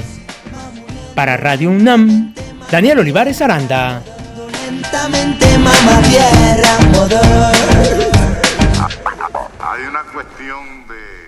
Dos de la tarde con 18 minutos y ahora vámonos a este resumen informativo internacional con Radio Naciones Unidas. Información internacional. Estas son las noticias más destacadas de las Naciones Unidas con Beatriz Barral. La Organización Panamericana de la Salud invita a Cuba a publicar los datos sobre la eficacia de sus vacunas en revistas científicas y a que las someta a la evaluación de la Organización Mundial de la Salud. El subdirector Jarbas Barbosa dijo que los esfuerzos de Cuba y otros países son muy importantes en una región que depende de la exportación de medicamentos. Aclaró que la OPS no autoriza o avala vacunas, sin embargo, solo pueden adquirir aquellas que hayan sido incluidas en el listado de uso de emergencia de la OMS. É, vacunas que não têm essa autorização não podem participar do mecanismo COVAX. Então, eu creio que seria muito importante que os produtores de la vacuna Abdala pudessem, se terminaram todos os estudos de fase 1, 2 e 3, primeiro publicar esses dados em revistas científicas para que de uma maneira pública a comunidade científica pueda também evaluar e conhecer a estes dados. Segundo, se tem interesse de ofertar a vacuna para o mecanismo COVAX, e sempre é muito bem, são muito bem-vindas todas as vacunas para o mecanismo COVAX, têm que solicitar a autorização de uso de emergência eh, da OMS. Para obtenerla es necesaria una inspección de las fábricas y revisar los datos de los ensayos. Según el gobierno de Cuba, la candidata vacunal Abdalá ha mostrado un 92,28% de eficacia en tres dosis. Tanto Cuba como otros países pueden comenzar a usar la vacuna, pero la OPS considera que la transparencia de los datos ayuda a fomentar la confianza de la población en la vacuna. La caída del turismo internacional debido a la pandemia podría causar pérdidas de más de 4 billones de dólares en el PIB global durante los años 2020 y 2021. Latinoamérica es una de las regiones más afectada por la bajada de las visitas. Según un informe de las agencias de la ONU para el Comercio y el Turismo, el efecto del COVID-19 en el sector provocó una pérdida estimada de 2,4 billones de dólares en el 2020 y volverá a perder entre 1,7 y 2,4 billones en 2021, es decir, entre un 1,9 y un 2,7% del PIB mundial. El despliegue asimétrico de las vacunas magnifica el impacto económico en los países en desarrollo, ya que estos podrían representar hasta el 60% de las pérdidas. Centroamérica podría retroceder un 11,9% de su PIB en el escenario más pesimista y el Caribe un 2,5%. La menor llegada de visitantes puede suponer caídas de hasta el 9% del PIB de Ecuador, del 2,4% en Argentina y del 2,3% en Colombia. El descenso sería menor para México, 1,6%, y Brasil, 0,6%. Y el número de trabajadores migrantes internacionales ascendió a 169 millones, un aumento del 3% desde 2017, según las últimas estimaciones de la Organización Internacional del Trabajo. De ellos, 63,8 millones casi un 38%, viven en Europa y Asia Central. Otros 43 millones, el 25%, viven en las Américas. El porcentaje de jóvenes entre los migrantes internacionales ha pasado del 8,3 en 2017 al 10% en 2019. El aumento probablemente está relacionado con las elevadas tasas de desempleo juvenil en los países en desarrollo. Hasta aquí las noticias más destacadas de las Naciones Unidas. Porque tu opinión es importante, síguenos en nuestras redes sociales, en Facebook como Prisma RU y en Twitter como arroba PrismaRU. Dos de la tarde con 22 minutos y bueno, ahora con esta situación de la pandemia, el confinamiento, el trabajo en casa, las clases en casa, ha sido ineludible el uso de dispositivos digitales, el uso de la computadora, el uso de las tablets, incluso a veces cuando no se cuenta con estos, con este equipo, el uso del celular, y ya hemos escuchado todos los daños que causa el uso excesivo de estos dispositivos. Sin embargo, pues como digo, es ineludible. Entonces, cuál va a ser la afectación visual que vamos a sufrir, cómo atenderla, cómo detectarla. Y bueno, para platicar sobre este tema ya tenemos en la línea a la maestra Reina Citalán. Ella es académica de la Escuela Nacional de Estudios Superiores Unidad León. Bienvenida, maestra Reina. Muchas gracias por estar aquí con nosotros en Prisma RU. Hola, muchas gracias. Eh, bonita tarde. La verdad es que es un placer estar con ustedes resolviendo todas estas pequeñas dudas, pero que son bastante importantes para nosotros. Claro, claro, es, muy importante porque, bueno, la salud visual yo creo que es de la que tenemos que atender siempre y, bueno, a veces no nos damos cuenta que tenemos ciertos años hasta que avanzó, hasta que ya no vemos bien, hasta que ya tenemos alguna manifestación ahí latente, acudimos al médico. Sin embargo, ahora, pues yo creo que es muy importante, sobre todo para nuestros pequeños, nuestras pequeñas y, bueno, también para nosotros atender.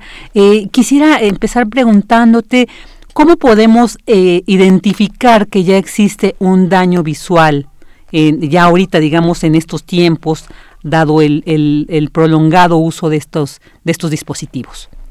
Claro, eh, las primeras eh, señales que podríamos encontrar en una persona, ya sea niño, adolescente, adulto, donde se manifiesten, es prácticamente en esta fatiga visual. La fatiga visual es eh, inconfundible, ¿no? Empiezan el trabajo eh, frente a la computadora, a la tablet, el celular y a los cinco, máximo diez minutos ya están teniendo problemas de eh, ojo rojo, de comezón, ardor, que empiezan a tener como estas, estas dificultades para ver, empiezan a ver como borroso, eh, esto eh, es como lo más eh, icónico, ¿no? Por decirlo así.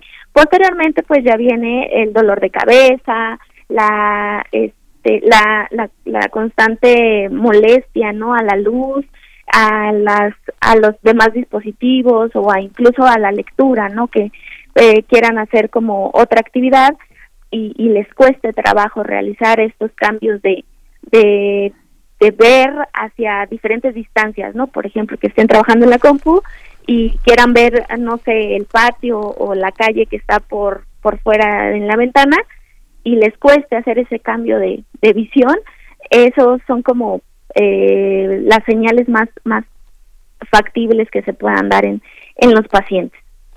Muy bien. ¿Y esto cómo podríamos empezar atendiendo, atendiéndolo en casa, Reina, o tenemos que acudir inmediatamente con un especialista? De preferencia, eh, sigue a acudir a una consulta de valoración de salud visual eh, con un licenciado en optometría o eh, con un eh, médico oftalmólogo sin problema. nosotros en la consulta optométrica hacemos toda esta valoración en cuanto a la, a la visión que habíamos comentado, que es esta parte de cuánto ve, cómo ve, si ve borroso, si ve distorsionado, si ve eh, inclinado, etcétera, que puede estar dado por algún defecto refractivo, llámese miopía, hipermetropía, astigmatismo.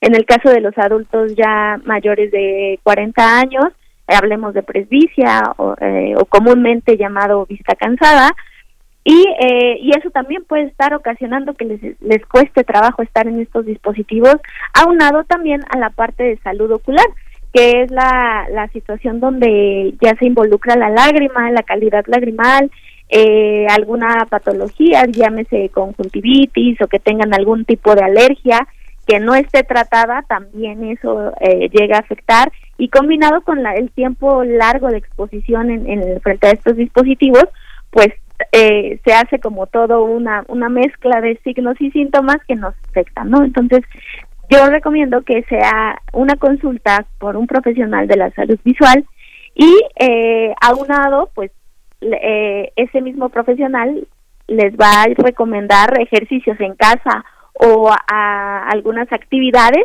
que se tengan que hacer en casa para mantener esa salud que, que él empezó en la consulta. Claro, eh, eh, Reina, quisiera preguntarte, decía al inicio, no es lo mismo ver, aunque hay una afectación, digamos, generalizada por estos dispositivos, por la luz que emiten, por todas las características que tienen, pero no es lo mismo el uso de un celular, por ejemplo, al de una computadora, ¿no? Por el esfuerzo visual que cada uno de estos requiere. Entonces, tendríamos que tener, digamos, alguna actitud digamos, de, de, uso eh, diferenciado en cada uno de estos, digamos, una distancia específica, eh, un uso, incluso un tiempo, ¿no?, de, de, uso de estos mismos. ¿Qué nos podrías decir al respecto? Sí, claro, de hecho, a todos estos pequeños como cambios o, o, adecuaciones que se, le, se hacen de acuerdo al dispositivo, lo conocemos nosotros como ergonomía visual. La ergonomía visual eh, data de las distancias, por ejemplo, para dispositivos electrónicos como computadoras o pantallas, eh, estamos hablando de que eh, tenemos mínimo para computadora estar alrededor de 50 centímetros para que nosotros podamos tener una adecuada relajación y activación de nuestra acomodación, que es prácticamente lo que se está utilizando en el momento de, estar frente a computadoras y otros dispositivos.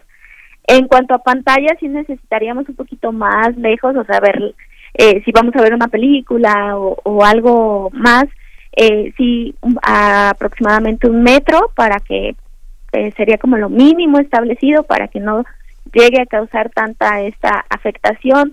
Eh, disminuir el brillo de estas de estos dispositivos porque también ese brillo eh, llega a ocasionar eh, molestias a la luz. Incluso eh, sabemos que cuando estamos tan concentrados que está muy buena la película o estamos trabajando muy muy eh, exhaustivos frente a los a la computadora eh, tendemos a parpadear menos entonces como el parpadeo se hace menos la lágrima se queda expuesta y eso hace que se evapore más rápido. Entonces, cuando nosotros llegamos a cerrar los ojos y volverlos a abrir, entonces eh, la lágrima no es suficiente para poder cubrir eh, la extensión del, de la superficie corneal. Entonces, eso también eh, involucra. Entonces, tenemos una serie de tiempos que se, se conocen como la regla 20 por 20 por 20, que habla sobre eh, cada 20 eh, minutos descansar o mover, fijar la mirada para otro lado eh, por durante 20 segundos hacia una distancia de 20 pies, ¿no? Por, o 6 metros. Entonces, esa reglita la pueden adecuar de acuerdo a sus tiempos de, de trabajo, digamos, no sé, cada media hora, descanso este 30 segundos o un minuto, etcétera, pero aplicarla. Y, igual en los pacientes, eh, bueno, en, las, en los, perdón, en los niños, eh, los papás pueden poner como alarmas, ¿no? Así en el celular o ponerles algún cronómetro de 30 minutos, eh, vamos por un vaso con agua o va de al baño o a ponerles como otras actividades intermedias y así controlar un poquito más eh, los, los tiempos, ¿no? Eh, también en, las, en el trabajo de las computadoras, eh, colocarlos siempre por debajo de la línea visual, es decir, por debajo de, de justamente de nuestra mirada.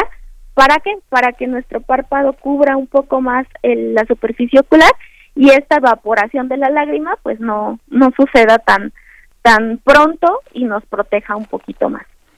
Claro, claro, hay que buenas estas son muy buenas estas recomendaciones, tenemos que tomarlas en cuenta y sobre todo también preguntarte, hay casos de niños que digo, ya con ciertos antecedentes, ¿no? Igual de miopía, astigmatismo, unos que ya usan lentes desde pequeños, entonces ellos tendrían que tener digamos un uso especial, tendríamos que tener detectar y atenderlos de otra manera para que no digamos pues se complique más su situación.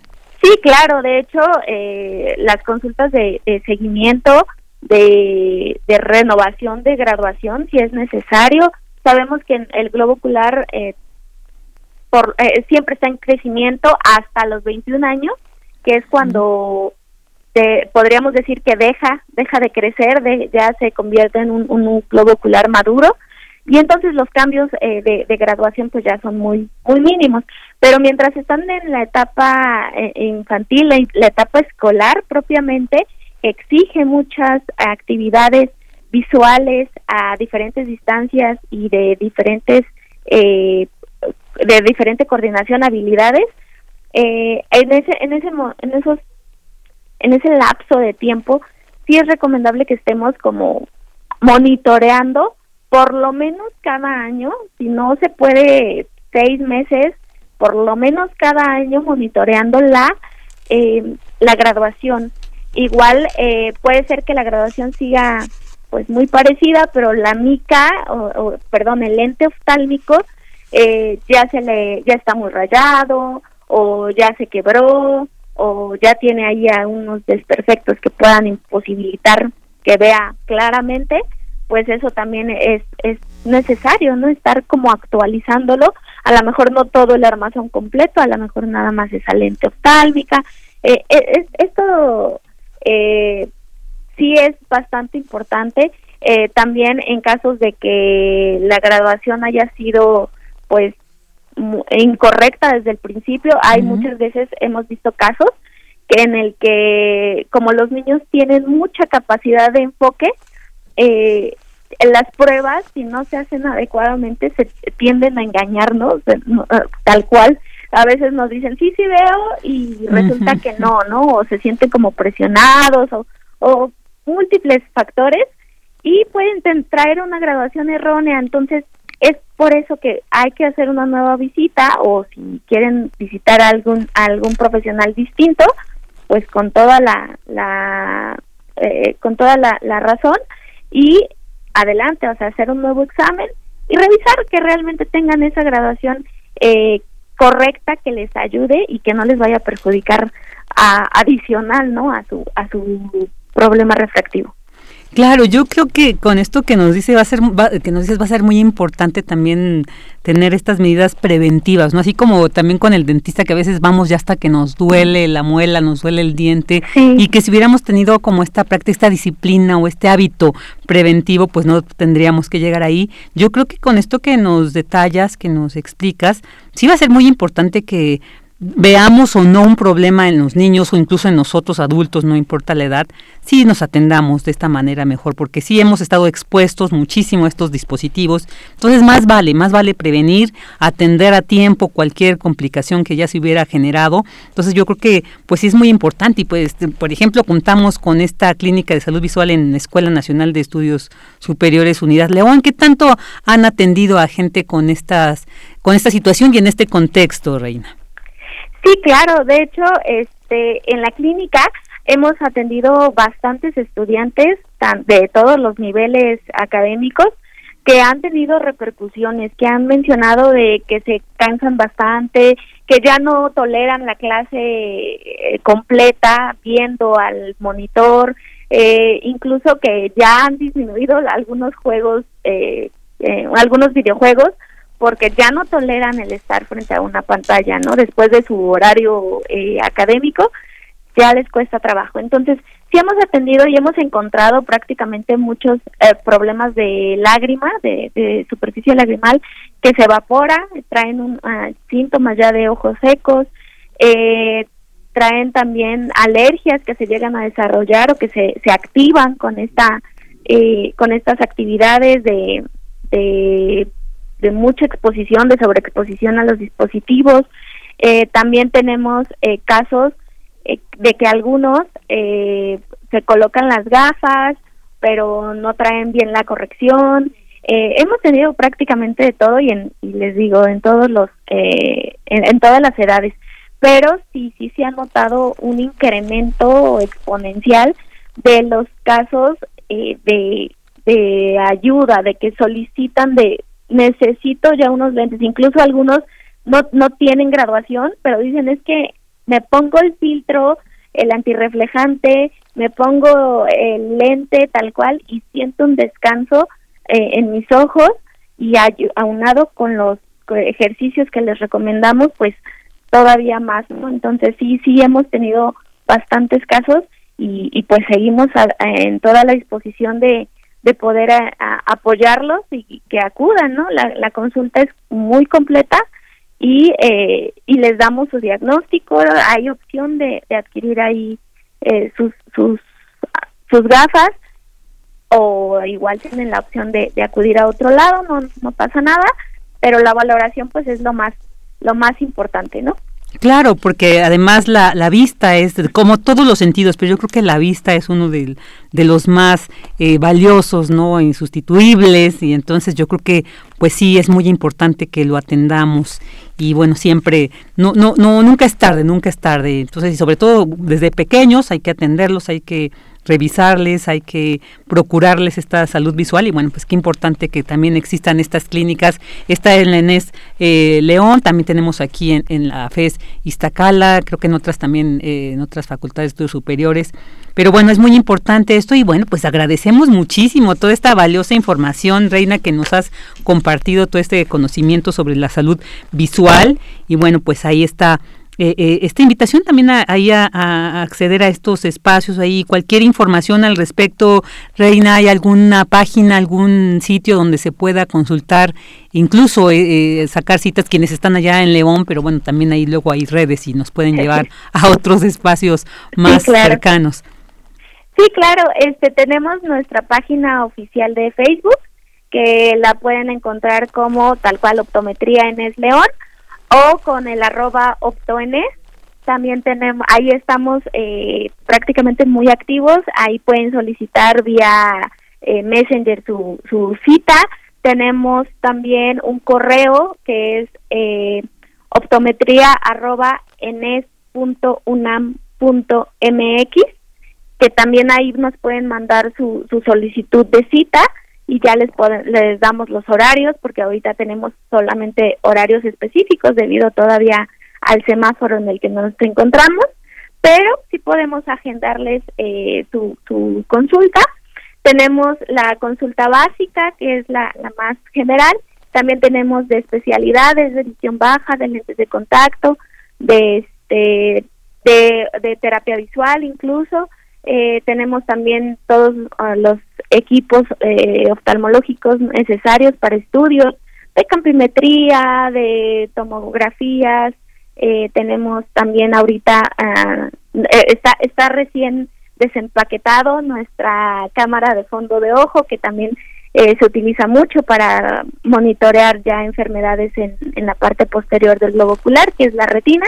Entonces, uh -huh. eh, pues tenemos prácticamente todo todo para atenderlos, todos los, los estudiantes de los últimos semestres están eh, en la, totalmente capacitados para, para hacer estas valoraciones, asesorados prácticamente por todos los profesores y pues ahí estamos eh, a la disposición. También tenemos cuenta de Instagram, igual con el mismo arroba, arroba optones, y, y pues igual esos son nuestros medios de, de comunicación. Perfecto, pues muchísimas gracias. Y la, la, UNAM siempre a la vanguardia en todos estos aspectos. Y pues muchísimas gracias, Reina Citalán, por haber estado con nosotros. Gracias a ti por la invitación y por este espacio pequeño. siempre abierto para ustedes. Un abrazo, hasta luego. Hasta luego. Reina Citalán, académica de la Escuela Nacional de Estudios Superiores, Unidad León. Relatamos al mundo. Relatamos al mundo.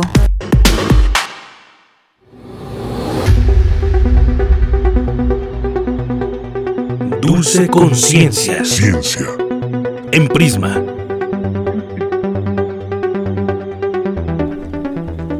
Y bueno, pues ya vamos a entrar a esta sección con Dulce García, Dulce Conciencia. ¿Qué tal, Dulce? Muy buenas tardes. Así es, Vicky, muy buenas tardes a ti al auditorio. Vicky, hoy vamos a platicar sobre la teoría de la relatividad especial y general de Albert Einstein. ¿Cómo ves este tema, Vicky? No, pues muy interesante. Siempre hablar del tiempo, de Einstein siempre va a estar ahí muy presente, ¿no? Cuando hablamos de lo relativo que es principalmente el tiempo, cuando nos podemos a medirlo, decimos, bueno, por algo ahí ya está esta teoría tan, tan importante y tan compleja, Dulce, de entender también.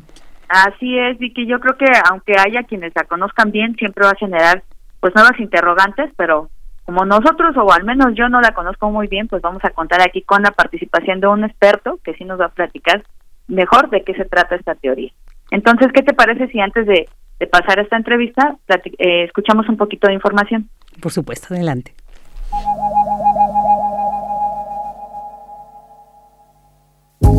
Hace 100 años, el reconocido físico alemán Albert Einstein recibió el premio Nobel por sus explicaciones sobre el efecto fotoeléctrico y sus numerosas contribuciones a la física teórica, uno de sus mayores avances científicos y del siglo XX que transformó nuestra comprensión del universo. La teoría de la relatividad no le valió a Einstein el premio Nobel. ¿Por qué no? Se dice que hubo prejuicios en contra de él y su teoría. Robert Mark Friedman, profesor de Historia de la Ciencia de la Universidad de Oslo, Noruega, señala que entre los motivos principales está el hecho de que era judío y socialista, era internacionalista y pacifista. El profesor añade que Einstein no recibió una evaluación justa e imparcial, a pesar de que muchos físicos internacionales destacados lo nominaron por la teoría de la relatividad. Reiteraban que era el trabajo más importante en física desde Isaac Newton. Comparaban a Einstein con Copérnico, insistían en que era incuestionablemente lo más significativo en física en años y por lo tanto debía ser considerado para un premio, pero los miembros del comité del Nobel decían que debía estar equivocado.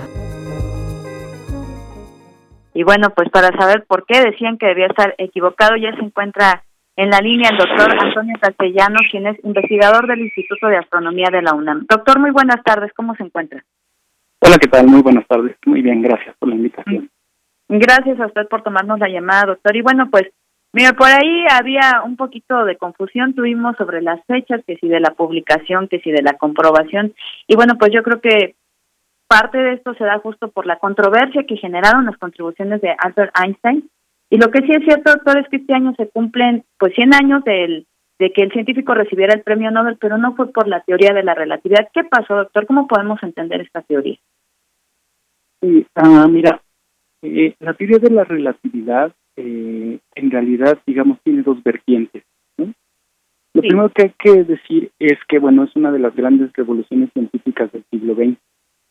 Una de sus vertientes es la teoría de la relatividad especial, que habla del movimiento de objetos en ausencia de la gravedad. Y la otra es la relatividad general, que sí toma en cuenta este efecto. En ambos casos, digamos, el espacio y el tiempo se, se fusionan en un entramado más complejo que se denomina espacio-tiempo. Eh, la relatividad especial fue desarrollada en 1905. Eh, de hecho, el, el, trabajo matemático no es demasiado complejo. Una persona que haya tomado las matemáticas básicas de la secundaria las puede entender. Por otro lado, la relatividad general, sus matemáticas sí son más complejas, un poquito más complicadas. Eh, esta teoría, digamos, era una teoría muy revolucionaria para para aquella época. Claro. Y la comunidad en realidad no estaba completamente convencida de que las ideas estas tan innovadoras fueran correctas.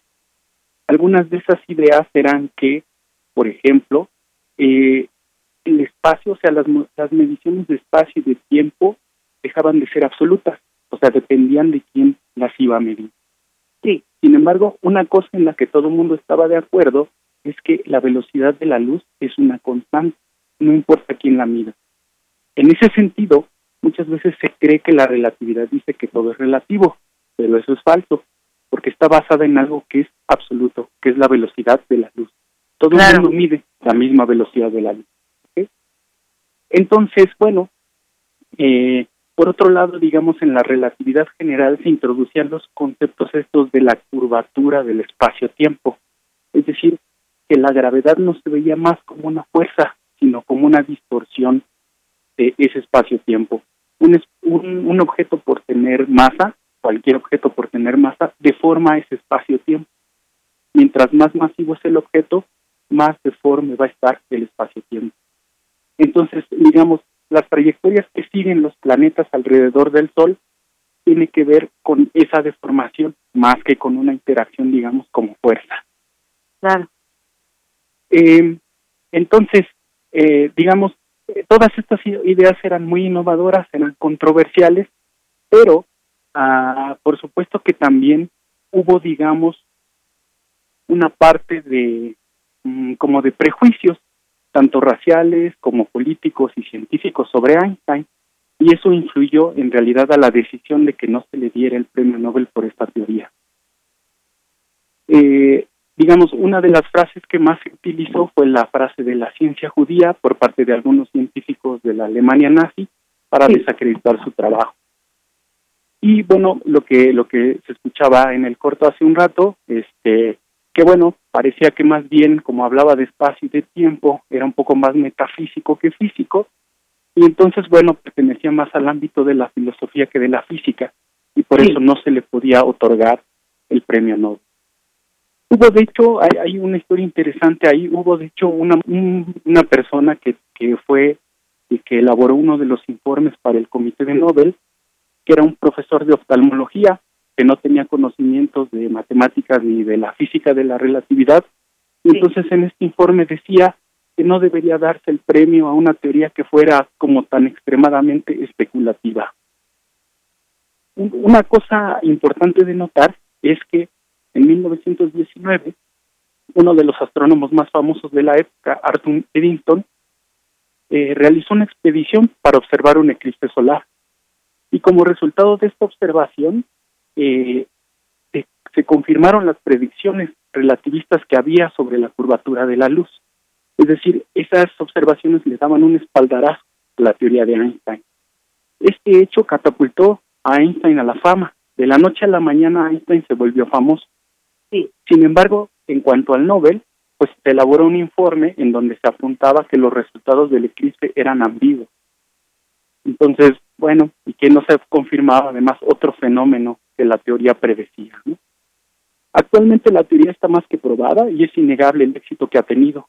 Digamos, uno ve los aceleradores de partículas que hay, la teoría de los agujeros negros, las ondas gravitacionales que recientemente se han detectado. En cosas más de la vida cotidiana, digamos, el uso del GPS no podría ser posible sin la teoría de la relatividad. Eh, finalmente, digamos, porque el premio Nobel de 1921 quedó como vacante, estaba como desierto. Y en 1922, Carl Olsen, un físico teórico, propuso que se le diera el premio Nobel a Einstein en 1921 por el descubrimiento de, del efecto fotoeléctrico, que es en realidad, este, digamos, la producción o la emisión de electrones de ciertos metales una vez que uno les hace incidir luz. Esta propuesta era, digamos, como para equilibrar un poco el deseo de quienes pensaban que Einstein merecía el premio y los que consideraban que no. Y esta es la razón, digamos, básicamente por la cual se le da el premio por el efecto fotoeléctrico. Una, una cosa que es curiosa es que Einstein no asistió a la ceremonia que se realizó en 1922, él se encontraba de viaje en Japón pero dio el discurso de aceptación en 1923. En este discurso no habló sobre el efecto fotoeléctrico, sino sobre la relatividad. Claro. Sí, no, no, no se quedó eh, con, con esa información ahí, ahí guardada, doctor. Híjoles, pues desafortunadamente se nos acaba el tiempo, pero pues es un tema que, que sí da mucho de qué hablar, a pesar de que ya, como usted bien nos explica aquí, se comprueba de varias formas. Entonces, pues lo vamos a volver a invitar a que nos platique un poquito más acerca de este tema tan interesante. Por supuesto. Doctor, pues le agradezco muchísimo la información que nos proporciona y su atención. No, al contrario, muchísimas gracias a ustedes por la invitación. Que esté muy bien, doctor. Un saludo para todos su auditorio. Gracias. pues fue el, el, doctor Antonio Castellanos, investigador del Instituto de Astronomía de la UNAM. Vamos a volverlo a invitar para que nos platique un poquito más de este tema, sobre todo ahora en la actualidad. Yo, por lo pronto, agradezco su atención y los dejo ya nada más con una frasecita justo de Albert Einstein.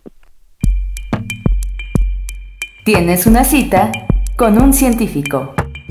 Estoy agradecido por todos los que me dijeron no. Es gracias a ellos que estoy siendo yo mismo, Albert Einstein. Relatamos al mundo. Relatamos al mundo.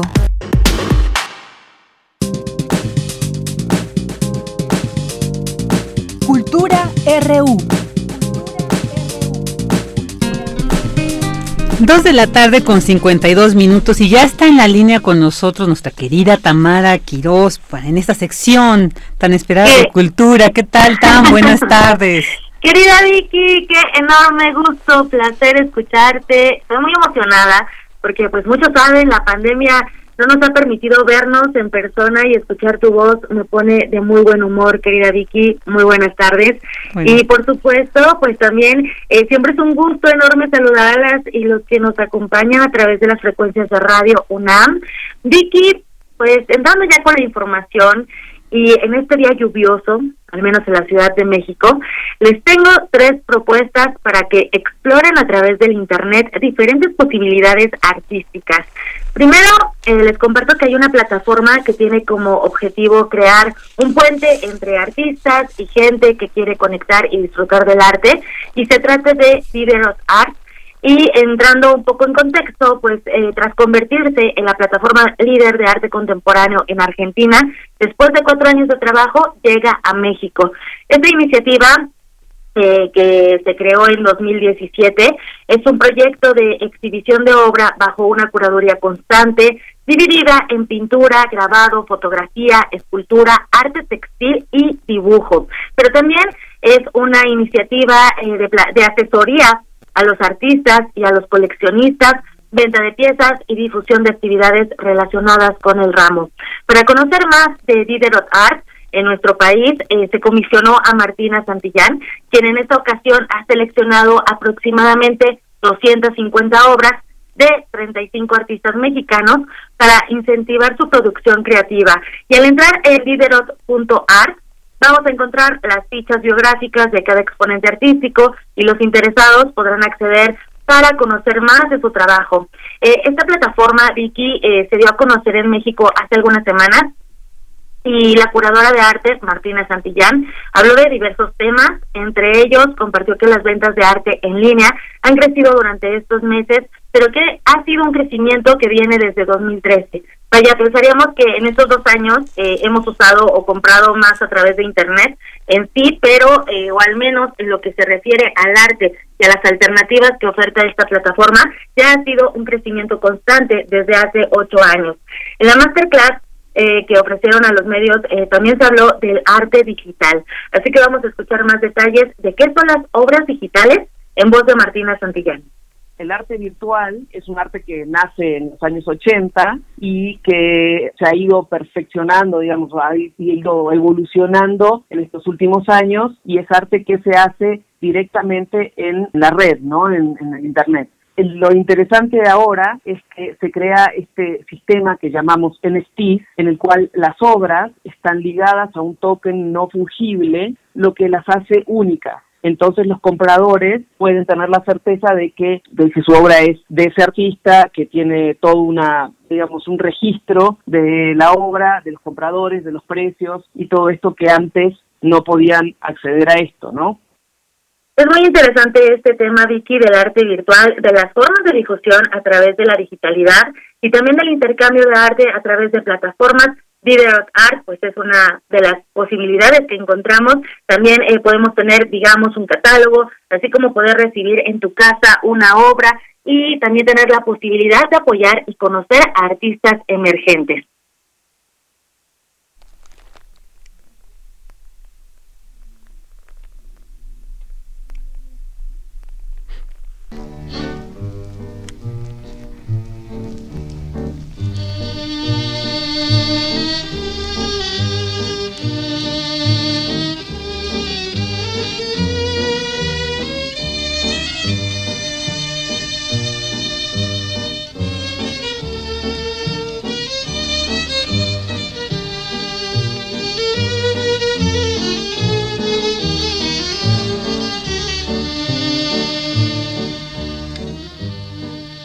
Pasamos a otra información y eh, pues ya les comentaba de estos días lluviosos y no sé si a ustedes les pasa. La verdad es que a mí sí, pues se me deja tener a la mano un café, de hecho aquí lo tengo al lado mío, y armar un maratón de películas. Y por ello les tengo dos opciones de igual, eh, pues son plataformas para explorar desde casa. Les comparto que a propósito del mes del orgullo LGBT+, Filmin Latino abre espacio a la diversidad en el séptimo arte. Estará disponible el ciclo Radiosas, eh, segunda edición, un ciclo organizado por la Filmoteca de la UNAM con el apoyo del Instituto Mexicano de Cinematografía. Esto con un programa compuesto por tres programas de cortometrajes y tres largometrajes premiados a nivel nacional e internacional. También eh, podemos ver cine y orgullo LGBT con una cartelera bastante interesante. Al ingresar a filminlatino.mx encontraremos el canal LGBT con varias categorías. Podemos ver cine lésbico, diversidad en corto, que son una serie de cortometrajes gratuitos que abordan temas que van que van desde la maternidad, los prejuicios, la libertad de género, la violencia de género y la realidad a la que se enfrenta la comunidad LGBTTI en cuanto a discriminación pasando también por temas de migraciones y cambios sociales. También hay clásicos modernos como el documental Mujeres auténticas, intrépidas y buscadoras de peligro. Este es un documental de Alejandra Islas Caro, donde eh, pues la directora muestra a través de entrevistas e investigaciones la vida de un grupo de homosexuales indígenas mestizos de Juchitán, Oaxaca, que defienden la diversidad y a la vez preservan su identidad cultural como zapotecas. Uno de los documentales imperdibles es Quebranto, es un documental de, Roberto Fiesco, un trabajo fílmico que evoca la memoria y el testimonio de dos personajes.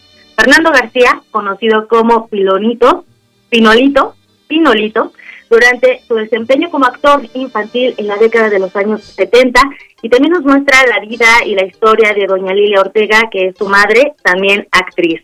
Entre las joyas cinematográficas eh, Vicky querida, pues vamos a encontrar un clásico, un clásico que se llama El lugar sin límites de Arturo Ripstein. Este filme de 1977 lo podemos ver en la categoría de grandes clásicos y también en el cine trans, una película basada en el libro de José Donoso, una película que es un referente del cine nacional de una época y que seguramente les encantará y también les va a apachurrar el corazón, esto sin hablar de las cuestiones técnicas, vaya, no pueden perder la oportunidad de ver y conocer disfrutar del lenguaje cinematográfico de Ripstein. Los precios eh, para ver estas películas están desde los 25 hasta los 41 pesos y pueden pagar una, una suscripción de 80 pesos mensuales, que también es una buena opción. Eh, claro que también hay una selección de películas gratuitas y de diversos géneros. Hay cine para niñas, niños, adultos, eh, documentales y una gran variedad de cineastas. Y bueno, ya para finalizar, eh, nuestra segunda opción para ver cine es a través de la decimoquinta muestra Cine más Video Indígena. se van a exhibir alrededor de 40 audiovisuales sobre pueblos originarios en diversos formatos y géneros de realizadores indígenas y no indígenas con una selección de audiovisuales mostrados durante 14 años más de una decena de estrenos y realizaciones recientes.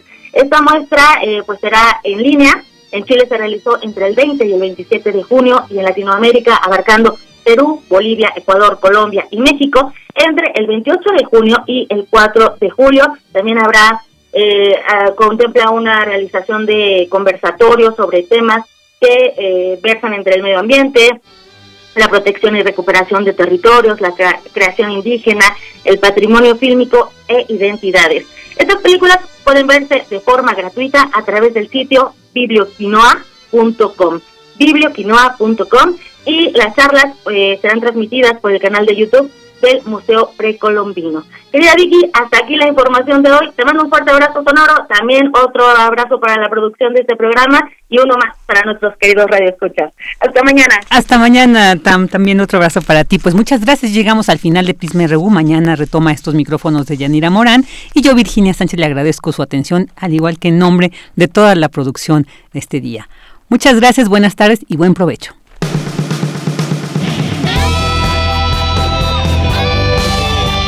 Prisma RU.